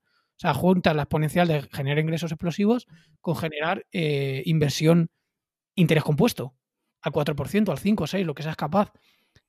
Creo que es la mejor vía, pero evidentemente no está mal la vía de la inversión, o sea, está bien. Y que todo el mundo no tiene capacidad de generar eso también es cierto, o sea. Vale. Bueno, pues cerrando un poco esto y volviendo de nuevo a, los orígenes, antes de haber leído tantos libros de hacerse millonario, mm, ¿cómo, cómo empezaste tú en el mundo de la inversión? Un poco qué, qué fue lo que te empujó, si hubo algún desencadenante o fue algo más natural. Pues el desencadenante realmente fue, eh, falleció mi padre, falleció mi padre y teníamos un patrimonio y yo quería entenderlo. Y además me gustaba porque lo había visto a él, eh, pues escuchar programas de estos de economía, las revistas que le llegaban, también la revista de la OCU, todo este tipo de cosas. O sea, por ahí tenía como en el subconsciente que, eh, es un tema que me atraía, me, gustaba. Y empecé a, pues, al camino de, comprarme libros y estudiar. Eh, libros sobre todo de inversión. También he leído de, de economía, economía austraca, Keynes, todo este tipo de cosas. Eh, Huerta, de, eh, Huerta de Soto también, pero más, me, ha, más el tema de la inversión. Y fue una mezcla, leer libros, escuchar podcasts, eh, que tenía sentido, al final tiene sentido invertir. Entonces, al final es una de las habilidades blandas que no te enseñan en el que tampoco tienen por qué enseñarte. Al final no hay ninguna obligación de que por naturaleza te enseñen todo. al final también están en el deber de cada uno si quiere tirar de ese hilo infinito del conocimiento o no. Entonces, si quieres tirar del hilo, pues, pues tiras y te das cuenta que tiene sentido. Entonces, es una de las cosas que te puede repercutir más positivamente en tu vida. ¿Y, por qué no lo vas a hacer? O sea, si te has formado, has hecho una carrera, una ingeniería, un máster, un doctorado, y además esto a lo mejor es un, factor multiplicador, ¿no? Saber de finanzas personales, de inversión y de tal, pues fuese el tema de por lo que empecé a, a leer, estudiar. Y, joder, en el fondo, eh, luego te das cuenta que la inversión, para que tenga sentido, bajo mi punto de vista, es que tiene que ser aburrida. O sea, esto no, si, hmm. te divierte mucho y te lo Yo entiendo y lo respeto, ¿eh? que hay gente que se lo trata como un juego de intentar maximizar la rentabilidad, que está bien, yo también quiero rentabilidad maximizar, pero la línea entre el juego y que se convierta en una ludopatía y mirar cinco veces los precios al día es muy fina. Y yo creo que la buena inversión es, tiene que ser tan, tendente a aburrida. Es decir, pocas operaciones, mi estilo por lo menos, ¿eh? que yo tampoco quiero eh, seguramente me equivoco y tampoco. No, hemos, venido a hablar de ti, Fernando. Tú cuenta. bueno, pues, pues, yo, pues, yo, creo, pues yo creo que, que, el final es. Tiene que mi opinión es que al final, cuanto menos operaciones hagas, mejor. Te lo estudias más. Estás menos afectado emocionalmente, creo. Hay muchos sesgos. Que los sesgos, a diferencia de los modelos mentales, los sesgos vienen en el ADN, ¿no? Vienen en nuestra forma de ser. Han evolucionado con el tiempo y no te los puedes quitar ni siquiera lo reconoces muchas veces, ¿no? Por el sesgo de punto ciego. Los modelos mentales es otra cosa, son abstracciones que tú te haces para de alguna forma entender la verdad o la realidad, que muchas veces están equivocados. Pero los sesgos los tienes, entonces es complicado luchar contra el sesgo mejor que la media, que crees que lo vas a hacer mejor que los demás, sesgo de anclaje, sesgo de autoridad, efecto arrastre, bueno, muchísimos sesgos. Lo la polaza, que encima te juntan todos los sesgos y peor todavía. Entonces es complicado. Entonces yo creo que, que si haces pocas operaciones te gastas menos, que los, gastos son la única cosa segura, te dan más tiempo a estudiarte las, lo que quieres invertir, quizás eres más selectivo, bateas cuando hay que batear y, también caes menos en el tema este de la ludopatía. Entonces, bueno, pues yo, y, yo creo que como todos comencé copiando, lo comentamos en otro podcast, el último que hicimos en Píldora, yo empecé copiando, empecé... Eh, sin analizar como debieran analizar, no tenía ni idea de contabilidad forense, que es algo que me parece una metabilidad súper importante si quieres hacer stop picking, porque me parece, y, no solo la contabilidad forense, también todo el tema de cualitativo, y lo cualitativo te lo da haber leído mucho, haber probado mucho, haber estudiado mucho. Entonces, eh, no solo herramientas, porque al final, en esto de la inversión creo que hay mucho del tema de mirar PER, análisis fundamental, que no está mal, está bien, pero eso lo conoce todo el mundo. O sea, como lo conoce todo el mundo, sacarle ventaja a eso es complicado, salvo que tengas otras características que le sumen, ¿no? Pues eh, menos ludopatía, eh, más entender lo cualitativo, eh, o seguir una estrategia que no te sale de ella, ser más flexible, no lo sé. Entonces, creo que, eso es importante. No sé si te he contestado un poco a tu pregunta. Luego. Sí, sí, sí. Sí, quería ver un poco el origen, pero también has comentado algo que me interesa, que es un poco tu evolución como, como inversor, porque me acuerdo yo cuando te, cuando te empecé a seguir, que, que, te veía bastante activo y hablando de empresas y stock picking, y luego he visto una tendencia más a, firmar el empate. Fernando, ¿qué ha pasado aquí? Sí, sí, sí. Bueno, a ver, que, que, stop picking lo sigo haciendo, lo sigo haciendo, ¿eh? ¿eh? Y tengo, no sé, ahora mismo estará como 50% indexación, 50% stop picking. Y por suerte el stop picking me ha ido bien de momento. Pero no lo sé qué va a ser en el futuro si me va a ir mejor o peor que la media. Las estadísticas dicen que es complicado, complicado batir al mercado y que además pensamos que todo lo vamos a batir. Entonces, me lo tomo con calma, me lo tomo con calma, pero sí que me gusta también, porque al final creo que lo que nos pasa a todos que eh, te ayuda de alguna forma, o crees tú que te ayuda a entender un poco más el mundo, por lo menos a ser un poco más curioso, ¿no? A profundizar. De dónde vienen los productos, por qué, de tal manera. Entonces, por ese lado me gusta. Entonces, eh, no lo centro todo. Es que no soy dogmático, es decir, no me gusta. La indexación también tiene sus problemas, no es todo panacea. Los ETF, por ejemplo, tienen ciertos problemas. No es tan fácil y todo tiene problemas. Y el stop picking tiene sus cosas también. Entonces, eh, bueno, al final es formarse y no ser dogmático con nada. Tampoco soy dogmático con la cuantitativo. Por, tuve por píldoras a Marco, uy, Marcos. Sí, Marco López de Prado, Hmm. Y es una eminencia en estos temas de cuantitativo. Y está bien y me llama mucho la atención. O sea, de hecho, estoy deseando leerme su libro dentro de poco. Sí, sí, me, pareció muy interesante la, entrevista y, el entrevistado. Eh, pero sinceramente es algo que, no va conmigo. No digo que no funcione eh, la inversión cuantitativa, sino que no, no va conmigo, no la disfruto, mm, no la sé entender así. Mm. Y, me parece curiosa, ¿eh? Y, me, creo que realmente mm, hay posibilidades de, hacerlo bien. Igual que me dices en análisis técnico y, me cuesta más de que alguien me lo defienda, la inversión cuantitativa sí que le veo sentido. Pero, pero igual que la inversión, el value investing o inversión fundamental, pues la disfruto, la entiendo, eh, me gusta y disfruto, pues pues con esa no tanto. Y mira que he hecho algo y, bueno, en muchas carreras te, te, meten mucho temario de, cuantitativo y yo es algo que odio. Mm. Eh, ¿Sabes, qué me pasa a mí? ¿Sabes qué me pasa a mí con el value investing? Que creo que la tendencia es de pensar en value investing como pensar en, en múltiplos, ¿no? Análisis fundamental. Y en el fondo value investing, yo creo que no es eso. El value investing es visión empresarial. Es decir, que estás comprando negocios. O sea, al final es eso. ¿Quieres comprar negocios? ¿Quieres entender los negocios? Y puedes hacer value investing comprando a PER 89. O sea, eso no, no dice nada. O sea, que tiene sentido. Lo que quiere decir que lo tienes que analizar. No se trata de comprar a PER bajo, creo. Si estás comprando a PER bajo, pues está bien. Pero se está acercando una versión cuantitativa.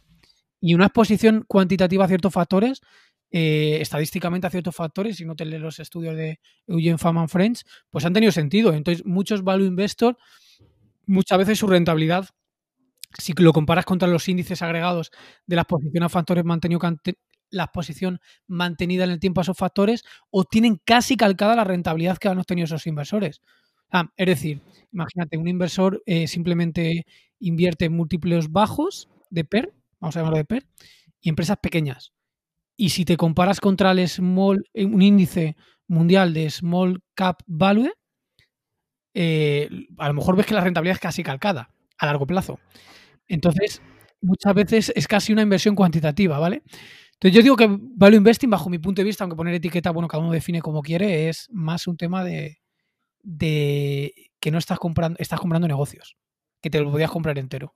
Sí, yo, yo lo entiendo más como calcular el valor de algo, ya sea una empresa o un inmueble, como el otro día hablamos, o, de cualquier activo, calcular un valor y comprarlo por debajo de, su valor, mm, del que tú calculas que sea, con la, con la esperanza o mm. de, que, de que en el futuro valga más. Mm. Pues yo en ese tema también he ido, ido pivotándome cada vez creer menos, en el sentido de que el tema del valor intrínseco cada vez creo menos en él en el sentido de lo siguiente, sobre todo en mercados más eh, tipo estadounidense, etcétera, es más sofisticado y el posible gap este entre valor intrínseco que tú calculas y calcula el mercado, eh, creo menos en él, en el sentido de que la masa en agregado, por mucho que tiene sesgos, es bastante sabia.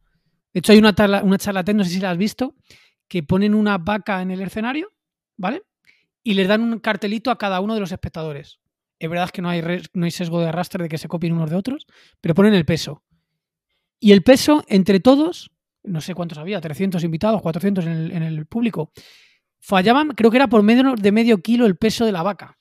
Y cada uno de ellos individualmente había tenido un margen de error de media, no sé si eran de 5 kilos de desviación típica. Sin embargo, en agregado eran muy buenos asignando peso. Es decir, que en mercados sofisticados hay tanta información hoy en día, por mucho que haya infoxificación que también, pero en agregado recoge muy bien toda la información que hay en ese momento de esa compañía o de ese tema. Entonces, el gap entre el valor intrínseco que tú calculas y el valor de mercado, no digo que esté mal, es una teoría que está bien, yo también lo uso, pero cada vez creo menos en eso, es decir, creo que sobre todo en determinados mercados es muy eficiente. Lo que sí que creo que el futuro es completamente impredecible y como tú en el fondo estás calculando hacia futuro, porque hacia atrás ya es lo que está recogido, o sea, lo que te interesa es a futuro, pues es que no, el, valor intrínseco es un rango tan grande, sobre todo si no hay ventajas competitivas, que puede ser casi cualquier cosa. Entonces creo que es más bien un tema de eh, acertar con las compañías que van a crecer y que no estás pagando de más, etcétera. Pero no, no es tanto el tema del, del, margen de seguridad, que vale, que tiene sentido, está bien, es un modelo mental interesante, pero no soy súper dogmático del tema de margen de seguridad. ¿eh? es que con, con, cada tema da para, para discusión para horas. Eh, sí, sí, no. Sí, lo, lo, que yo entiendo por, por, mi filosofía de inversión no está, no está regañada con, con, con comprar empresas buenas y al revés. O malas, o malas, ¿eh? sí, pero que, que, parece que, que, no puede ser mm, value investor y comprar una empresa a per 100. Y yo estoy totalmente en desacuerdo con eso. Si, si mm, al final el valor de una empresa son los flujos de caja futuro y, tú calculas que esa empresa lo va a hacer bien, va a crecer y en el futuro va a hacer esos flujos de caja, pues lo puedes pagar perfectamente, sin problema.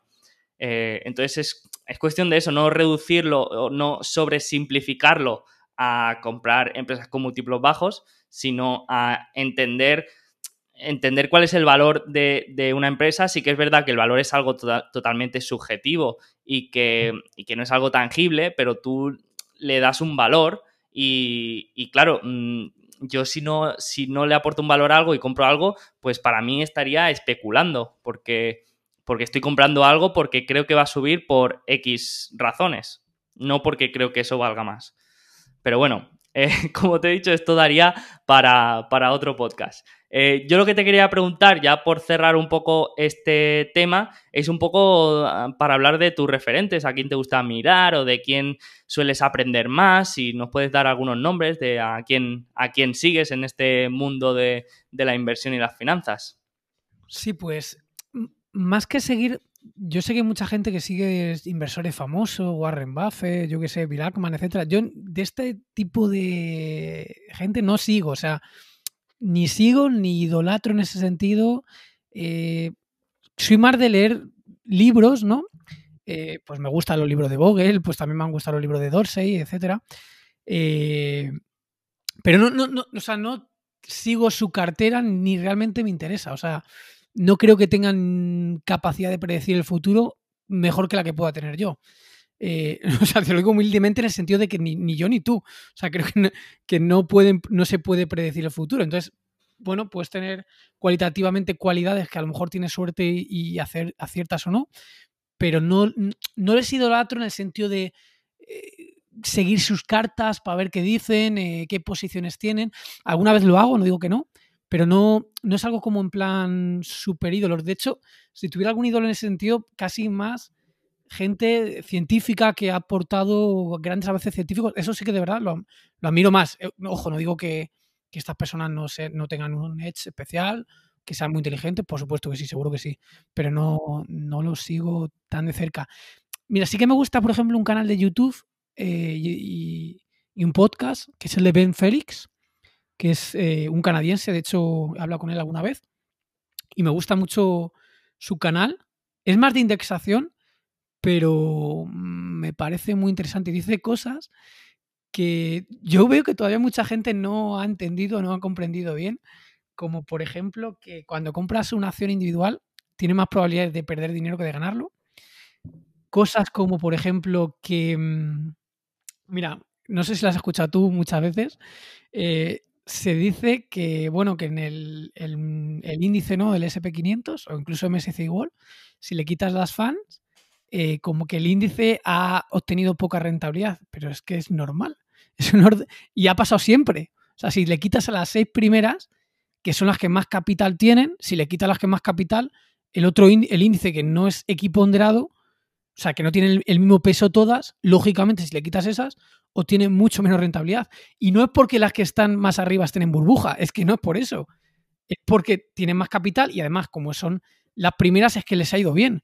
Pero igual que les ha ido bien ahora Google, Facebook, lo que sea Apple, hace 15 años fue Exxon, IBM, Cisco y la que fuera. ¿Vale? O sea, eso no quiere decir que, sea burbuja, que puede que las haya en las FAN, por ejemplo, pero eso no se explica de esa forma.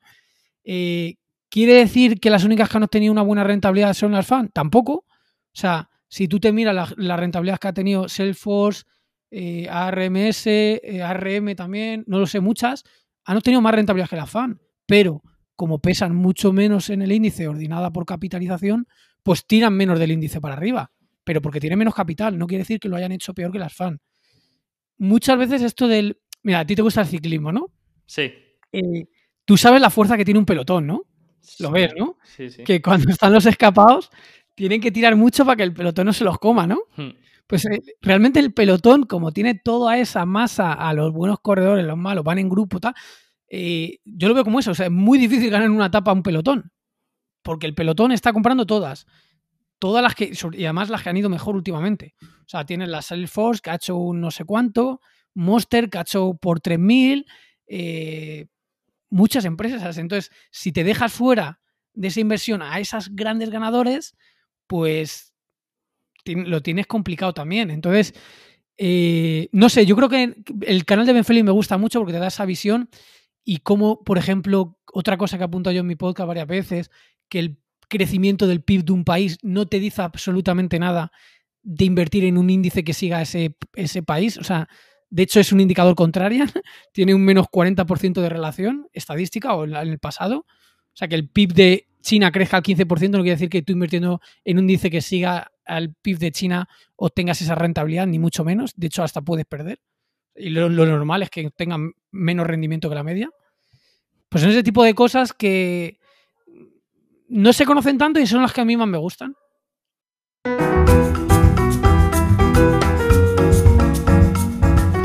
Hacemos una pequeña parada para descansar la voz y recargar nuestra dosis de cafeína. Y mientras tanto, te recuerdo que si te gusta este contenido y quieres apoyar el podcast para que llegue a más gente, lo tienes muy fácil, al alcance de un clic. Puedes dejar tu me gusta, tu like y estas cosas que le gustan a los algoritmos de YouTube y de las plataformas de podcast para que llegue a más gente. También te animo a que dejes tu comentario y tu opinión de lo que te parece todo esto. Si te gusta, si no te gusta, si cambiarías algo, si te gustaría proponer algún invitado. Todo esto me ayuda mucho porque cuando estás hablando con alguien o das una conferencia, ves la cara de la gente y puedes intuir si está gustando o si es más aburrido que mirar cómo se seca una pared. Pero aquí no os veo, no os veo las caras, así que necesito feedback, necesito sentir que estáis presentes para saber lo que gusta y lo que interesa. Así que os animo a interactuar con el podcast, yo me leo todo lo que ponéis, intento responder a todo y por qué no decirlo, me hace feliz cuando veo que hay gente que le parece interesante y que le aporta valor. Y ya estoy viendo a Fernando que se acerca con el café, por lo que intuyo que voy a poder disfrutar de su compañía otro rato más.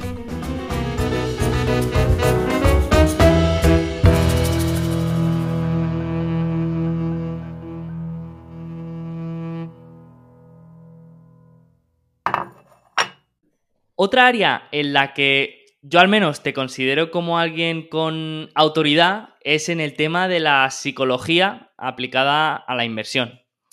Y esto no lo digo por decir, eh, y es que muchas veces cuando hablamos y comentamos cosas, me doy cuenta que tienes una librería de recursos psicológicos para entender las cosas que me sorprende, ¿no? Incluso ahora estamos hablando y, muchos razonamientos los basas en, sesgos o, en modelos mentales, ¿no? Y los modelos mentales mm, son algo que no diré que se ha puesto de moda, pero sí que era algo que nunca había escuchado, yo por lo menos, y que a través de Charlie Manger, supongo, mm, se ha ido popularizando y cada vez se, escucha más. Mm, ¿Tú cómo definirías un poco esto de los modelos mentales? Pues al final, modelos mentales es básicamente reconocer patrones en la realidad para tomar mejores decisiones. Es decir, son como abstracciones, ¿no? Es detecto esto y sé que en este caso, eh, cómo tengo que interpretar la realidad. ¿Qué pasa? Que esto es como todo, a veces funcionan y a veces van en tu contra, porque al final es una simplificación para tomar mejores decisiones, pero quizás, y esto es algo que he descubierto relativamente hace poco, te evita a lo mejor tomar otros caminos que quizás son opciones más locas que te llevan también a soluciones correctas, o a lo mejor no, a lo mejor a soluciones incorrectas, la mayoría de los casos, pero capa un poco ese componente de exploración. Yo digo que está bien conocerlos, pero tampoco ser súper dogmático por ese tema, de que al final te evita hacer un poco de alquimia, ¿no? Que dice Roderick Sutherland. Mm, sí, sí. Yo, yo también, yo al final los veo un poco como herramientas que, me ayudan a, tener un atajo para tomar decisiones sobre algo, ¿no? A mí me, me va muy bien y a veces, no sé, es como que ahora tiene este nombre sofisticado, que son los modelos mentales, pero pero son cosas que en realidad siempre hemos hecho o siempre hemos pensado y siempre tenemos en la cabeza, ¿no? No, pero están, están brutales, de verdad. Eh, conocer, tener, un arsenal de modelos mentales que tú los comprendas bien, a mí me parece muy loco, ¿eh? O sea, a mí por lo menos me ha sido muy útil. Sí, sí. Y luego a veces también se suelen confundir o, mezclar con los sesgos cognitivos, ¿no? Eh, pero no, mm. no es lo mismo, ¿no? ¿Qué diferencia tú resaltarías entre un sesgo y un modelo mental? Bueno, al final hay, una serie de palabras ahí que se confunden un poco. A mí me pasaba igual, o me pasa, que es el tema de sesgos cognitivos, falacias, paradojas, efectos y modelos mentales. Muchas veces escuchas conceptos, incluso conceptos también, podrías decirlo, que en algún caso lo puedes confundir con modelo mental, etc. Para mí un sesgo cognitivo es algo que, que viene más genéticamente predestinado, es decir, que la evolución eh, ha hecho que evolucione de esa forma y que tú difícilmente puedes luchar contra ellos. Incluso es difícil hasta reconocerlos. Y es una de las claves que usa todo el tema de la PNL, ¿no? La programación neurolingüística, el neuromarketing también se vale de estos sesgos cognitivos para influir a los, al resto de humanos. Hay muchos autores que han, han, trabajado mucho en esto, pues Daniel Kahneman en Pensar rápido, pensar despacio, por ejemplo, Richard Thaler, eh, Cialdini, Dan Ariely, o sea, hay muchos autores que han trabajado con el tema de sesgos cognitivos. Luego, falacias lógicas que también te penalizan mucho no comprenderlas bien, porque hay muchos razonamientos que son falacias, que es equivocarte en el razonamiento lógico. Y aquí hay un montón de también de, de, tipos de pues apelación a la naturaleza, razonamientos circulares, un montón. Y luego otro arsenal que a mí me gusta bastante es el tema de los modelos mentales. Hay mucho más arsenales también de teoría de juegos, como eh, herramienta, el equilibrio de NAS, juegos de coordinación, anticoordinación, juegos de coordinación con primado, sin primado. Es un tema gigante. A mí me apasiona porque creo que permea para todo. Eh, relaciones sociales, trabajo, finanzas, inversión, entender los libros, detesto los ensayos y es un tema apasionante. A mí me encanta. ¿eh? Sí, de hecho, tienes un curso específico de esto en, en Udemy, ¿no? De sesgos y, modelos mentales. Mm. Sí, hice un curso precisamente de eso para, para forzarme a aprenderme todo esto muy bien, estudiarme todos estos libros. Sí, se llama Sesgados. Es algo que realmente en castellano yo no he encontrado nada igual. Sí que es verdad que eh, Farman Stream, eh, Sam Parris, tiene algo, solamente de modelos mentales en su caso, y son menos de los que yo tengo. Pero es un tema que muy útil, muy útil. O sea que si alguien le quiere echar un vistazo, pues aprovecho también a hacer un poco de publicidad y. nada más faltaría.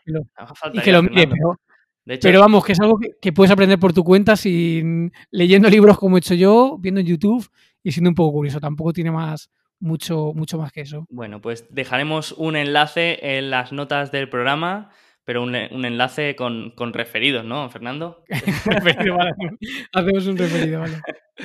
Bueno, fuera broma. Eh, entonces, ahora lo que te voy a proponer va a ser comentar cinco modelos mentales que tengan una aplicación al mundo de la inversión y las finanzas.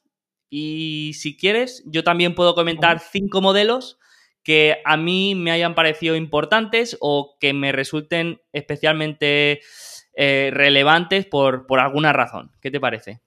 Genial. ¿Sí? Venga, pero empiezas tú, ¿vale? Que voy a tomar un vasito de agua. Vale. Pues eh, empiezo yo por uno de los que más me gustan, que es el modelo mental de invertir los problemas.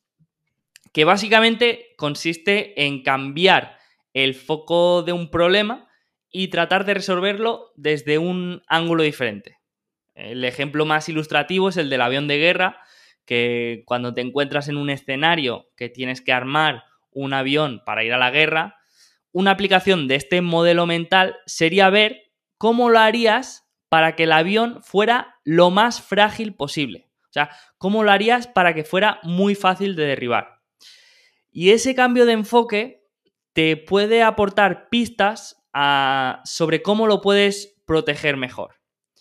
Esto lo leí del libro de Port Charles Almanac y me pareció muy sensato, pero más adelante, mm, leyendo a estoicos griegos como Marco Aurelio o Séneca, me di cuenta que estos llevan años practicándolo y, realizaban regularmente un ejercicio que, que se llamaba premeditatio malorum o algo así, mm. eh, que se traduce en premeditación de los males.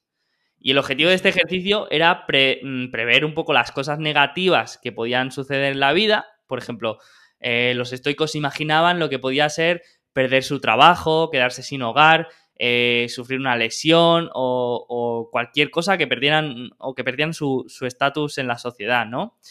Y los estoicos creían que imaginando de antemano el peor escenario posible, podrían de alguna manera superar los temores a estas experiencias negativas y hacer, mejor, hacer mejores planes para, para, para prevenirlas o, evitarlas, ¿no? Y mm. mientras que, mientras que la mayoría de personas se centran en cómo pueden lograr éxitos, pues estos, los estoicos, también consideraban cómo manejar el fracaso, cómo se verían las cosas hoy si todo saliera mal mañana. Y, bueno, ¿qué nos dice esto sobre cómo debemos prepararnos hoy? Entonces, ¿qué aplicación o impacto tiene esto en la inversión para mí? Bueno, pues enfocar el problema de otra manera puede ser una herramienta muy poderosa para mejorar nuestra capacidad de añadir puntos de vista, un poco mm, de racionalidad, ¿no? Pensar científicamente, evitar el exceso de confianza y pensar de forma mm, más probabilística. Mm, yo en mi caso, por ejemplo, a la hora de enfrentarme a una inversión, ya sea en el trabajo, ya sea en mi cartera personal, pues intento buscar siempre los destructores de la tesis.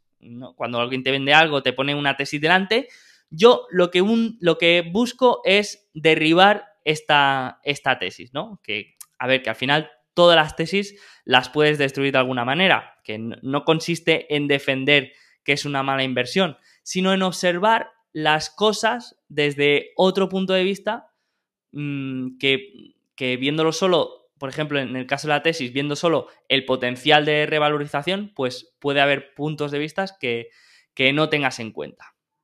Sí, al final es uno de los, uno de los modelos mentales estrella de Charlie Munger y, como bien dices, ha usado mucho por los estoicos también para, de alguna forma, entrenarse sobre lo que puede venir y cuando realmente se dé la situación, estar más preparado. Y para la inversión, a mí me encanta también porque viene bien imaginarse nada más invertir que tu inversión va a caer un 30%, ¿no? Antes de invertir.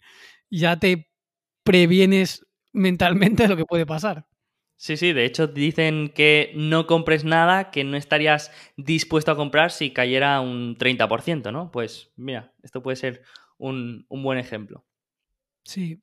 Luego por introducir yo uno, no lo tenía tan pensado para la inversión, pero también, también casa. Y es la adaptación hedónica. Hemos comentado en la parte anterior que realmente gran parte de nuestra felicidad promedio no toda, pero gran parte viene marcado un poco por la genética. También hay muchas personas que desarrollan temas de depresión y mucha base tiene eh, la genética. Entonces, al final, esto también se puede ver un poco como símil, aunque mucha gente no cree en ello, como la reversión a la media, ¿no? En la inversión.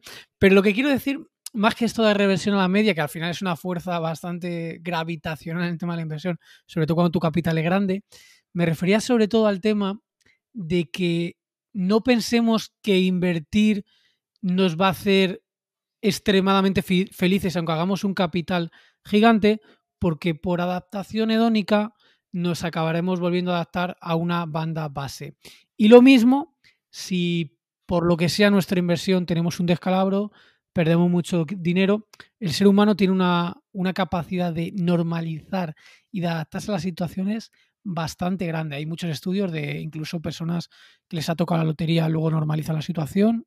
Bueno, incluso hasta lo pierden todo, pero porque no tienen educación financiera, pero incluso personas que han tenido un accidente que les han cortado una pierna, pasado un tiempo vuelven a, niveles psicológicamente parecidos.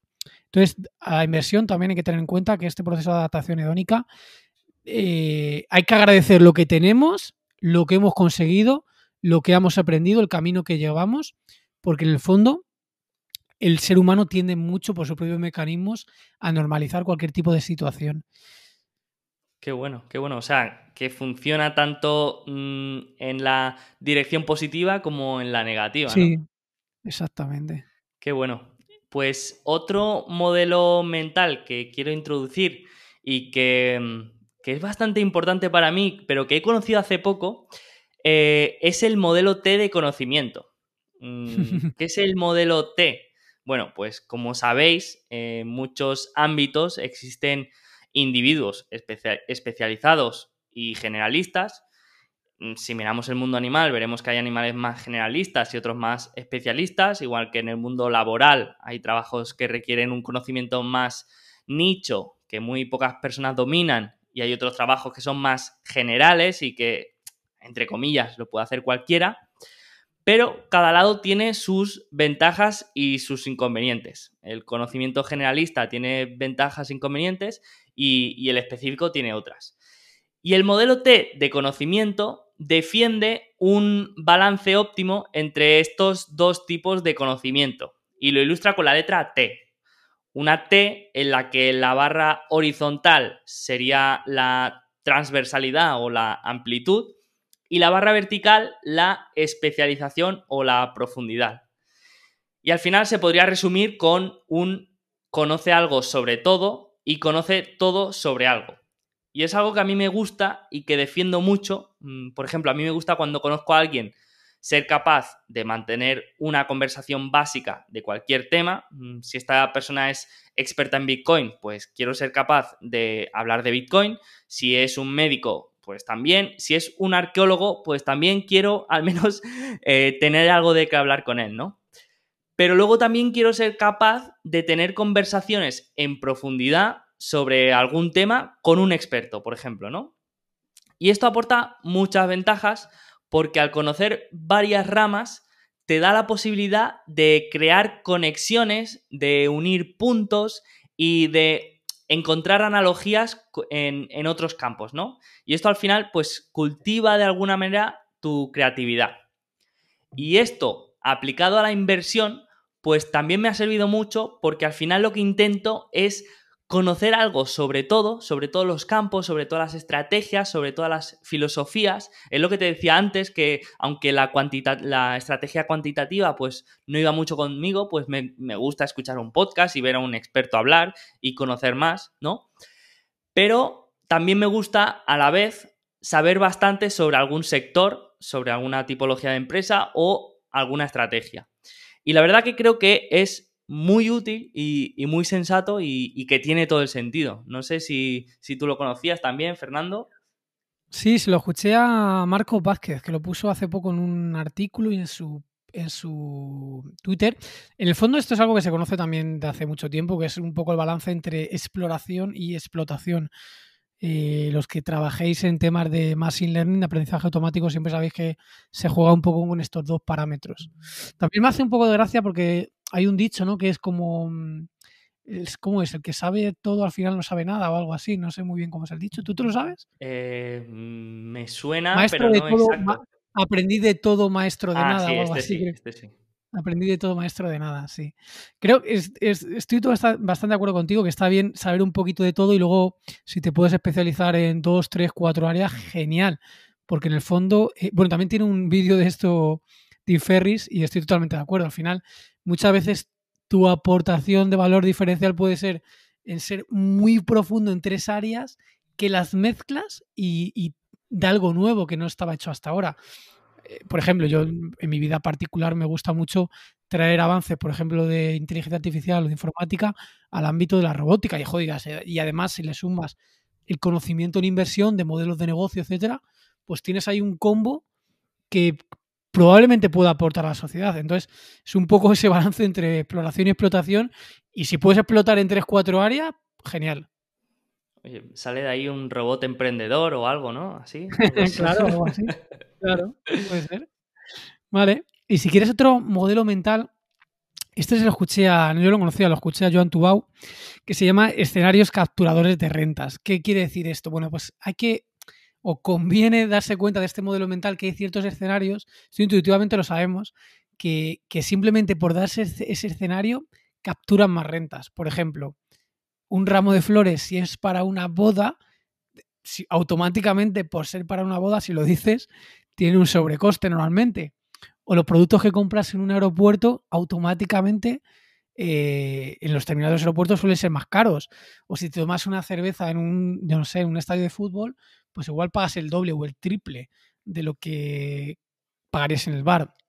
Entonces, desde el punto de vista de la inversión, ¿cómo puede ser esto interesante también? Bueno, pues a lo mejor te interesa ver empresas que tienen capacidad de fijar precios en base a estos escenarios capturadores de rentas.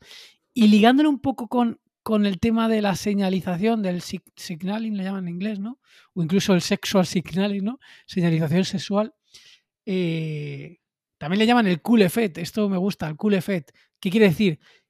Que hay ciertas compañías que tienen pricing power, es decir, que tienen capacidad de subir precios por ese efecto de señalizar, por ese efecto de cool o por ese participar de ese escenario capturado de rentas. Eh, aterrizándolo. Un teléfono tipo iPhone puede ser muy bueno, me parece muy bueno y ya simplemente por eso pagaría su precio, pero hay personas que lo compran por señalizar. Entonces, esto le permite a ciertas compañías, especialmente las de lujo, ir subiendo los precios por encima de la inflación. ¿Por qué? Porque tienen ese cool effect. El cool effect, en el fondo, de parecer cool, es un propio escenario de capturador de rentas. Igual que pagas más en una boda, pues vas a pagar más también por algo cool. Entonces, hay que tenerlo en cuenta. Y luego algo muy curioso de esto es que por ejemplo, las bodas efectivamente es una, un escenario capturado de renta por antonomasia, pero hay ciertas cosas que capturan más rentas dentro de este subescenario capturado de rentas. Por ejemplo, eh, a lo mejor estarían dispuestos a pagar el doble por un ramo bueno, pero a lo mejor por unas fotos de calidad que son las de su boda ya no es el doble, a lo mejor es 10 veces más de lo que pagarían por unas buenas fotos en cualquier otro escenario. O sea, las buenas vacaciones, las buenas fotos que le haría un fotógrafo en sus vacaciones, a lo mejor están dispuestos a pagar un poquito más, pero las buenas fotos en una boda es 10 veces más. O sea, dentro de los escenarios capturadores de renta hay subnichos que son súper capturadores de rentas. Entonces, este tema desde el punto de vista de la inversión, de crear startups, de invertir en, etapas semillas, eh, conviene tener en cuenta este modelo mental. A mí me parece muy interesante. Me has recordado a los negocios más capturadores de rentas que, conozco, que son los que venden palomitas en el cine. Por ejemplo. Mm. Eh, este es el mejor negocio así mm, capturador de rentas que conozco, desde luego. Mm. Vale, Pues otro modelo que me parece muy útil es el de la escalera de inferencia. Esto, aunque tenga un nombre así muy sofisticado, es más simple de lo que parece y simplemente es una guía para la toma de decisiones y que se ilustra como una escalera que tienes que ir subiendo para, para, no para evitar tomar mm, decisiones precipitadas. Entonces esta escalera tiene siete peldaños. El primero sería observar los datos y la información disponible. Después la selección de estos datos y la información que realmente es relevante. Tercero, tendríamos la interpretación de estos datos. En el cuarto, eh, haríamos, crearíamos nuestros supuestos basados en esta interpretación. En el quinto, sacaríamos nuestras conclusiones, mm, dibujaríamos nuestras conclusiones en base a los, a los supuestos previos. En el, sexto, mm, desarrollaríamos nuestras creencias, que, que las sacaríamos a partir de las conclusiones previas. Y por último, en el séptimo peldaño, finalmente tomamos las acciones que se basan en lo que creemos que es verdad. Y aunque todo esto queda un poco teórico, estos procesos los solemos hacer mm, de manera inconsciente y de manera rápida en nuestro cerebro. Pero si aplicamos esta escalera conscientemente, nos puede permitir mm, dar un paso atrás y ver los pasos que hemos seguido para llegar a, las conclusiones, ¿no? Y, esto me gusta mucho y se puede aplicar en, todos los campos y, por supuesto, eh, en la inversión es uno que, me parece bastante claro, ¿no? El de seguir unos, unos pasos para que lo tengas bien sistematizado y veas claro el proceso que te ha llevado hasta la toma de decisión. Yo no sé si la conocías esta. Pues lo, descubrí por ti precisamente. Esta no la tenía muy localizada, estuve investigando hace unos días y en el fondo yo creo que es porque los humanos al final cuando tenemos un hueco de información tendemos a rellenarlo, ¿no? Y lo rellenamos un poco con, con nuestras vivencias, con nuestras suposiciones, con nuestro contexto y muchas veces al rellenar ese hueco quizá nos equivocamos, ¿no? Y, también lo veía un poco, no es exactamente eso, pero un poco también como el teléfono escacharrado, ¿no? Cuando tú le cuentas algo a alguien, esa subes lo cuenta a alguien, esa subes a alguien y ¡pum! Y al final de lo que al principio se comentaba hasta cómo queda, hay mucha diferencia, ¿eh? Sí, sí, sí. sí, sí. Vale, pues si quieres, te voy a introducir otro, otro modelo que es el yo que recuerda versus el yo que, que, experimenta. Esta forma de, de pensar eh, lo introdujo además Daniel Kahneman, tiene una charla TED con millones de visitas y me pareció brutal. Yo cuando lo descubrí, no, lo sabía. ¿eh? Es básicamente que el yo que experimenta, es decir, el que disfruta en ese momento, el que está presente en el aquí y el ahora, luego es muy diferente de lo que, o ciertamente diferente de lo que recordamos. Ejemplo clarísimo, tú te pones a ver una, esto además se junta con una cosa que se llama sesgo de final de pico, tú te pones a ver una película, estás disfrutándola plenamente, te parece muy buena, pero al final de repente es muy malo, ¿vale? Pues resulta que por este sesgo de final de pico te da la impresión de que la película ha sido mala porque al final el final no te ha gustado. Y luego, según va pasando el tiempo, ese yo que recuerda va rememorando esos momentos, creando conexiones neuronales nuevas, incluso que están modificando tus recuerdos y pasa un tiempo y de lo que recuerdas a lo que realmente has vivido, experimentado, hay mucha divergencia. Dicen, incluso Daniel Kahneman en sus estudios, que menos del 40%, o sea, multiplicas lo que tú has experimentado por menos de la mitad y eso es lo que recuerdas con cosa fidedigna. Lo demás, hasta te has inventado y rellenado huecos que ni siquiera han existido y cuanto más te, te cuenta la historia, más lo vas modificando. O sea que, ¿y cómo se aplica esto a la inversión? Bueno, pues es un poco lo mismo. Al final, tú a lo mejor recuerdas una tesis de inversión de una, de una compañía y cómo habías experimentado esa situación, si lo habías llevado bien, mal, cuando subía, cuando caía, cuando presentaba resultados, lo que sea. Y realmente lo que tú recuerdas que pasó no se correlaciona, no se correlaciona con lo que realmente has experimentado. Y luego además te digo una cosa, muchas veces tendemos a, por el resultado de lo que ha pasado, a decir si el razonamiento ha sido correcto o incorrecto. Y estamos dejando de lado las millones de causísticas alternativas que no se han dado, pero se podrían haber dado. Y esas causísticas te podrían haber llevado a un resultado completamente diferente a lo que realmente has obtenido. Esto además Taleb lo comenta mucho en sus libros y, hay que tenerlo en cuenta. Y al final es también lo de siempre, lo de precios crean narrativas, eh, efecto Pigmalión que va reforzando nuestras creencias sobre lo que se está obteniendo. O sea que bueno, hay que tenerlo en cuenta, ¿vale? Por no complicarlo mucho, pero céntrate en que lo que recuerdas normalmente no es lo que tú has vivido. Y con la inversión y con nuestras finanzas pasa también.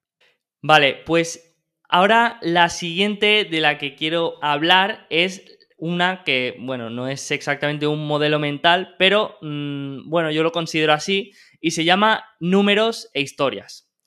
Y este modelo es robado de Aswad Damodaran y explica los dos factores que hay detrás de la valoración de una empresa, que son los números y las narrativas.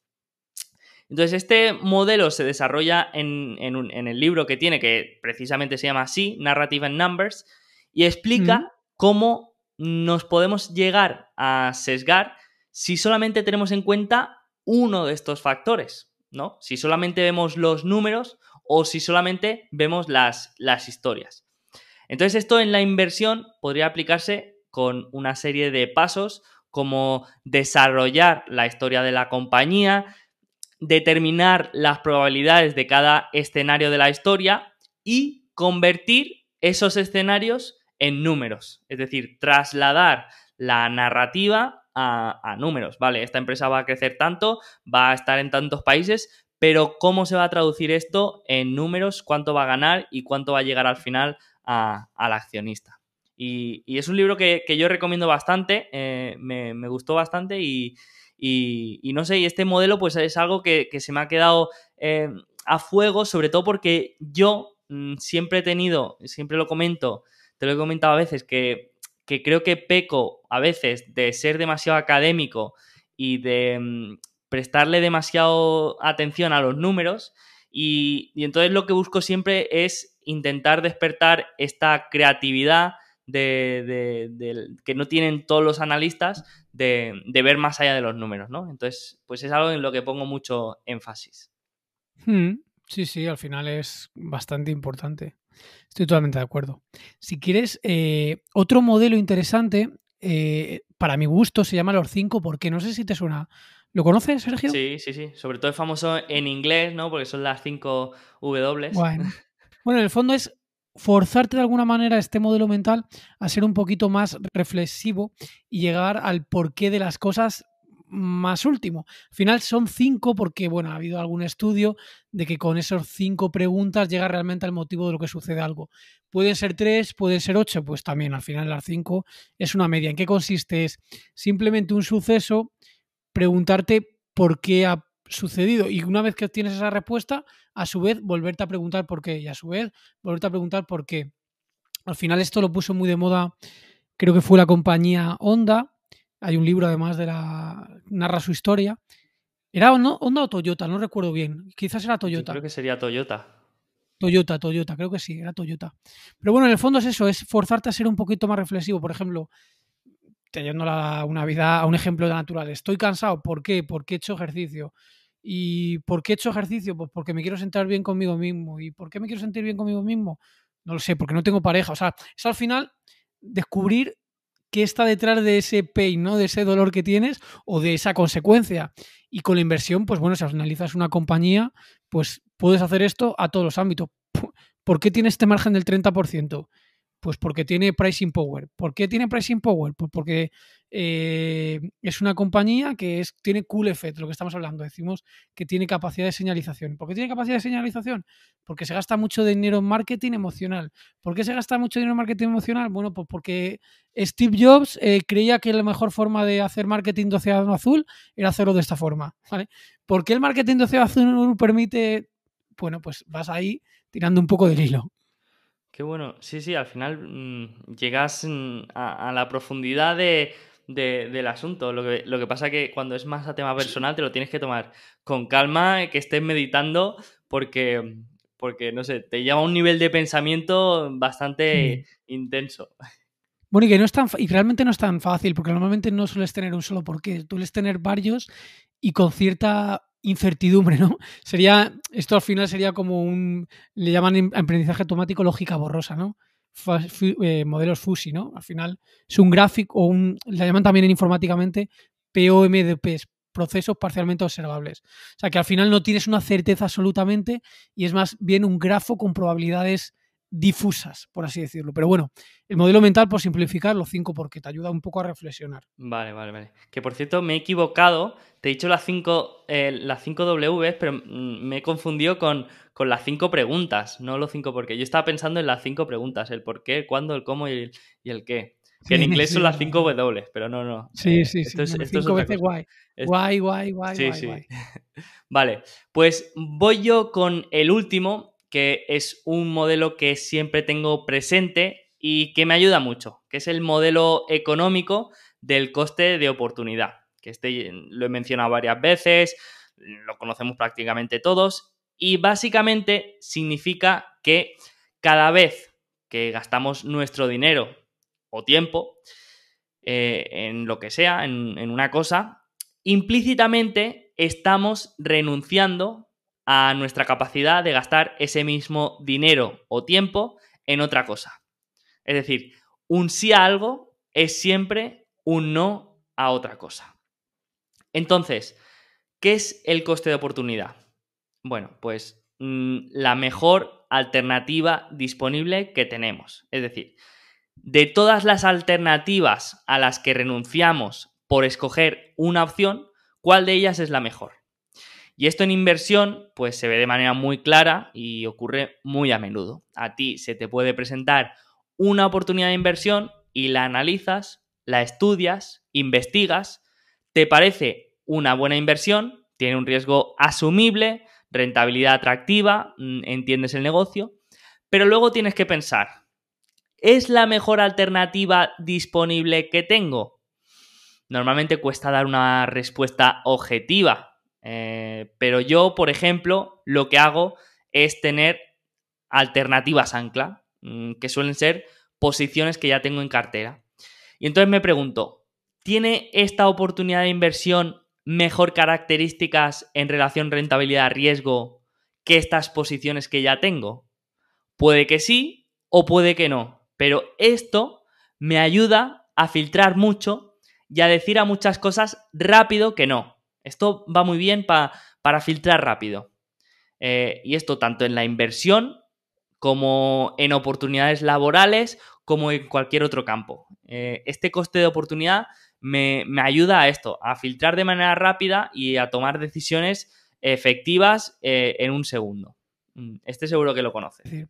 Sí, es, muy interesante todo esto del coste de oportunidad. Lo único que tiene también la cara B, si estás siempre comparando con lo que podrías haber hecho, te puede hacer lo que se le llama el arrepentimiento post-decisión o la, o la parálisis por sobreanálisis. Es decir, antes de tomar la decisión, como tienes que decidir entre todas las que tienes que renunciar, te puede paralizar. Eso por un lado, te puede ser más lento a la hora de tomar decisiones también. Por otro lado, menos flexible. Y luego no solo eso, que una vez que tomas la decisión, puedes tener más tendencia a arrepentirte, porque tienes en cuenta todas las oportunidades que ha relacionado. Y luego aparte pasa otra cosa. Sobre todo a mí, por ejemplo, con mi estilo de inversión, que me gusta muy poca rotación, al final si estás siempre reevaluando el coste de oportunidad constantemente, que también le llaman hacer rolling forecast, eh, puede que te haga ser demasiado activo, ¿no? Mucho sesgo de actividad, tomar muchas decisiones constantemente. Entonces, está bien, hay que tenerlo en cuenta, súper en cuenta, pero como todo en esta vida, probablemente tiene el downside, la cara B, que es esto que, a mí me pasa, a mí me pasa por ejemplo, mm, si alguna vez, eh, que, lo hago muy pocas, pero si alguna vez eh, veo Netflix, eh, pues me, vuelvo loco porque quiero la mejor opción y hay tantas que me cuesta elegir, ¿no? Pero bueno, hay que tener claro que en la vida no, siempre hay que pensar como un homo económico, ¿no? Si, como un maximizador, claro. en, lugar, de un satisfactor, un maximizador, que es el máximo global. Como si vas a buscar pareja. Eh, o estás intentando ligar, no tienes que estar pensando si es la mejor alternativa disponible, ¿no? Eh, bueno, o sí, o sí, depende también de la personalidad de cada uno, ¿eh? sí, puede ser, puede ser interesante eso, pero mm, bueno, no sé, lo veo complicado. bueno, al final dice Charlie Manger, ya que estamos hablando de modelos mentales, que la mejor forma de tener una vida exitosa es enough, ¿no? Conformarte, bajar las expectativas. Bueno, depende, si eres un satisfactor, sí, pero bueno, si eres un mega obsesivo del coste de oportunidad, eh, pues bajar las expectativas igual no te vale. Hmm, sí, sí, lo que pasa es que corres el riesgo de lo que tú has comentado, que nunca realmente estés satisfecho porque tengas en la cabeza que siempre puede haber algo mejor. Mm, sí, sí, la paradoja, del, la paradoja del mono loco. No estás feliz con nada, siempre quieres algo que no tienes. Sí, sí. Sí, sí. Es el, la cara B, exactamente. El síndrome del mono loco, llaman además. Eh, vale, pues si quieres otro modelo mental, y por ir acabando esta parte, eh, a mí me gustó mucho cuando descubrí el modelo mental de Flywheel. Flywheel tiene un libro muy famoso que es de. Mm, de Flywheel, ¿no? Sí, pero el autor, el. Jim Collins. Jim Collins, Jim Collins. Sí, Jim Collins tiene el, libro este famoso de Tuning the Flywheel, ¿no? Girar el Flywheel, que en el fondo, eh, si analizas muchas empresas, lo puedes ver desde este punto de vista del Flywheel. Y es una buena forma de analizar cualitativamente las compañías, que es qué hace esto lo, analizan mucho también las startups y los inversores, los VC, los inversores en riesgo, para analizar el posible potencial de crecimiento de una compañía. Y es están consiguiendo hacer girar este proceso realimentado. Por ejemplo, el ejemplo típico de Amazon. Si tengo más, tengo una plataforma, ¿no? Que es Amazon, un e-commerce para vender. Si consigo atraer más vendedores, a su vez va a conseguir que haya más competencia entre precios, que inevitablemente va a hacer que bajen los precios, que inevitablemente va a traer más compradores, que inevitablemente a los más compradores van a venir más vendedores y vuelta a girar el ciclo. Al haber más vendedores, vuelve a haber más competencia, vuelve a bajar el precio, vuelve a haber más compradores que entran a comprar ahí, a su vez va acelerando positivamente y cada vez generando más velocidad. Lógicamente tampoco puede haber un punto de velocidad infinita, porque en algún punto te entrará competencia y el flywheel empieza a girar más despacio, o incluso puede pasar al contrario, que se convierte en un círculo virtuoso destructivo, ¿no? Al final esto sale mal, esto a su vez, por ejemplo, al final la compañía no consigue eh, lanzar un cierto producto, por lo cual inevitablemente tampoco consigue contar una historia de éxito, con lo cual a su vez no consigue levantar rondas de inversión de los, de los VC, de los inversores de riesgo, con lo cual tampoco consiguen mejorar el producto, con lo cual tampoco consiguen eh, nuevamente eh, conseguir ventas, así, y un círculo virtuoso negativo. ¿Vale? O sea, igual que se realimenta positivamente, se puede dar la consecuencia negativa. Y es una buena forma de, analizar cualitativamente algunos negocios. A mí particularmente me gusta para negocios tipo Shopify, tipo Octa, tipo Workday, eh, son estos que se han hecho casi unicornios tecnológicos y muchas veces la valoración va más de este flywheel que de numéricamente eh, análisis fundamental de lo que te están diciendo los números. Porque estás viendo un proceso de crecimiento, o sea, estás analizando a qué velocidad está girando el círculo, la rueda, y eso te da una estimación que no te lo puede dar una estimación lineal, casi te digo ni exponencial de lo que esté haciendo. ¿eh? O sea, hay que, hay que confundir, muchas de esto se confunde mucho, que es crecimiento lineal, que es crecimiento polinómico y que es crecimiento exponencial. ¿Vale? Son tres cosas y bueno, de hecho con el COVID no se ha entendido tampoco, pero sí, claro, es que llegándolo con esto, eh, hay que entender esa parte y me parece un modelo mental muy interesante, entre otros. Sí. Perfecto. Bueno, Fernando, no sé si sabes lo que toca ahora, Mm, quizá te, te, huelas algo, pero es una sección mm, muy entretenida que, le gusta mucho a nuestra audiencia, que se llama el cuestionario alfa. Y el funcionamiento es muy simple, mm, son 10 preguntas sorpresa y cada una es más comprometida que la anterior. Eh, un poco más comprometida. Va subiendo. He, sido bueno, Fernando, no te preocupes. Pero igualmente tienes un comodín que puedes utilizar cuando quieras. Vale. Pero claro, si lo utilizas al principio, mm, tienes que saber que, que vienen más complicadas al final. Pero bueno, o sea que es mejor dejarlo para, para las yo lo recomiendo dejarlo para el final. Pero es que Vale. si no utilizas el comodín, te llevas un libro sorpresa a casa. O sea, cuando acabas el cuestionario, mm, empiezo a maquinar un libro y, y te lo envío a casa. Pero esto Tentador, es si no utilizas el comodín. O sea que, mm, bueno, tienes que ver cómo jugar tus cartas. Vale. Vale. Pues venga, vamos a ello si quieres. Bueno, pues te lanzo la primera. Venga. Una herramienta sin la que no puedas vivir. El ordenador. Vale. Número de veces que miras tu cartera o las cotizaciones al día. Y aquí sinceridad. Depende, depende de cómo esté de aburrido, ¿eh? Si estoy aburrido, una vez al día. Si no, no, no lo miro. Una vez. Bueno, eso es, Una eso vez, es récord, ¿eh? De todos los que han venido, me parece. Muy bien. Bueno, y a veces, hay veces- ha habido semanas que. Y realmente te soy sincero, lo miro más casi por obligación, en el sentido de que tengo un grupo de Telegram que somos como 700 y pico personas, casi 800, y muchas veces comentan y cosas, y yo no quiero mirar los precios ni la cartera, pero al final la acabo muchas veces mirando porque me preguntan cosas también. Si no, intentaría no mirarlo, ¿eh? Vale, vale.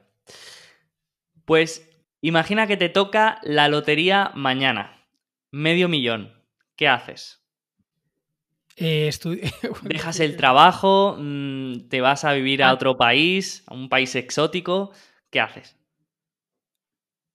Uf, no te sabría decir, casi seguro que invertiría gran parte. de- De golpe, ya. Medio millón, dices. Medio millón. Nada más y nada Eh, menos. uf, difícil saberlo. Primero, creo que sería bastante parte por impuestos, pero eh, una parte la invertiría, otra parte trataría de hacer algún regalo a mi familia, supongo, y algún viaje me pegaría, pero no. Lo que estoy seguro es que no me compraría ningún coche ni. Ni te volverías loco.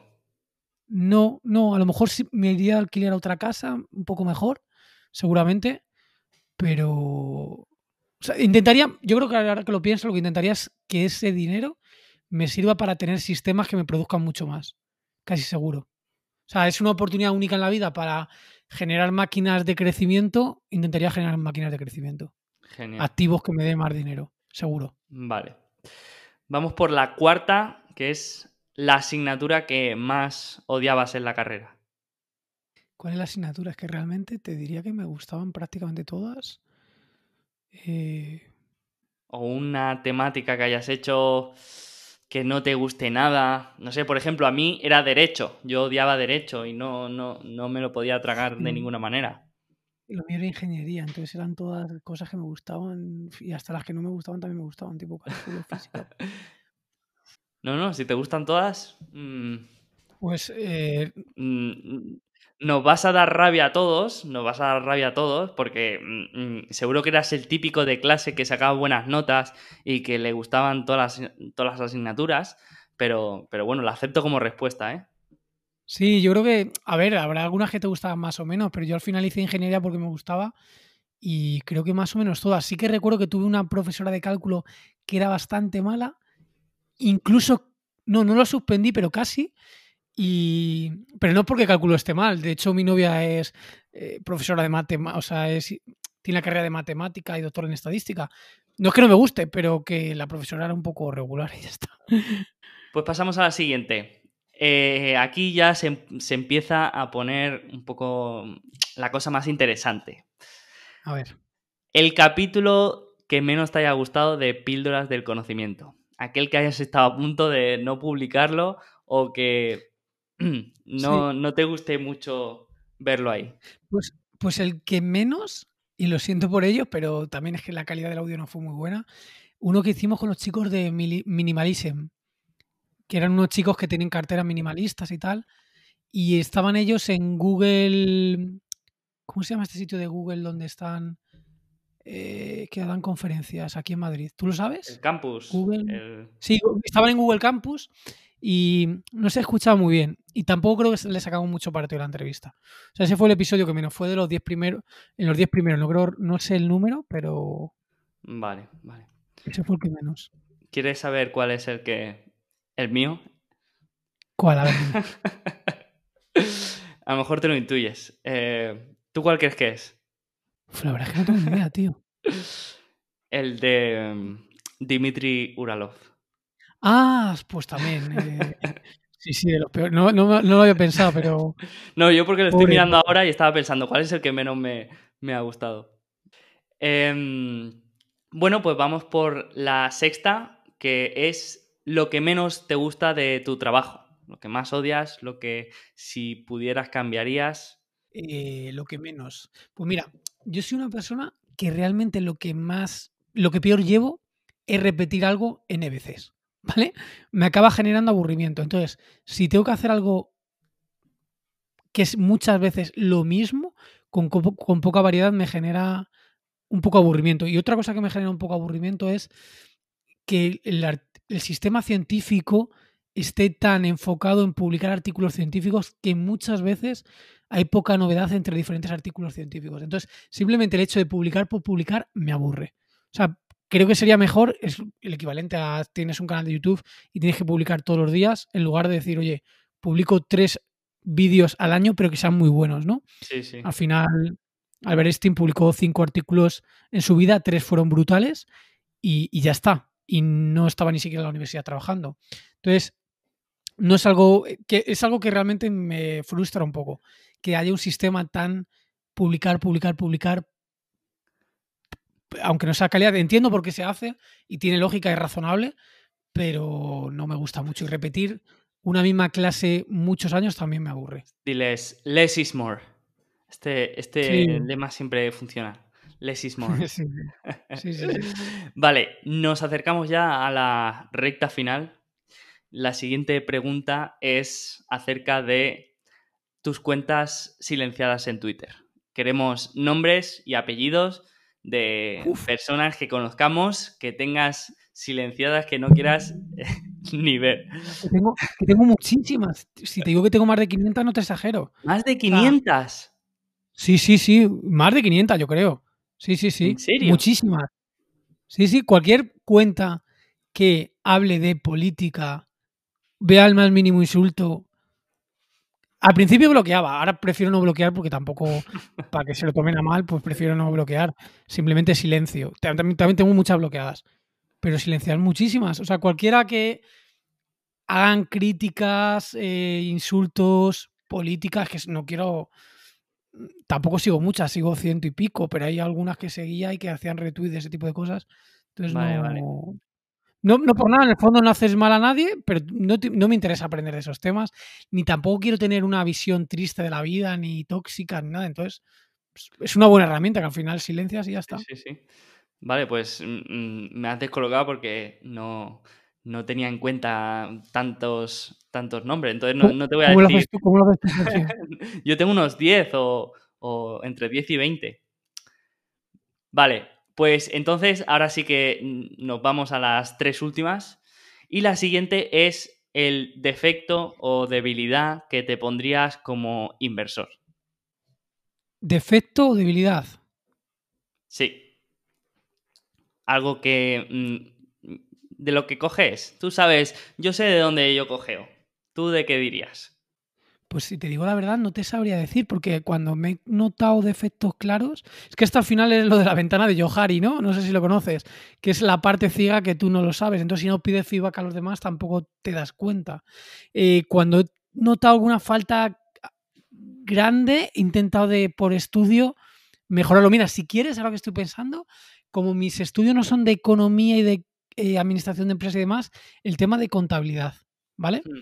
Que a lo mejor, sobre todo con los nombres en inglés, me cuesta más. Pero bueno, al final en Google lo miras y lo, y lo, y lo descubres.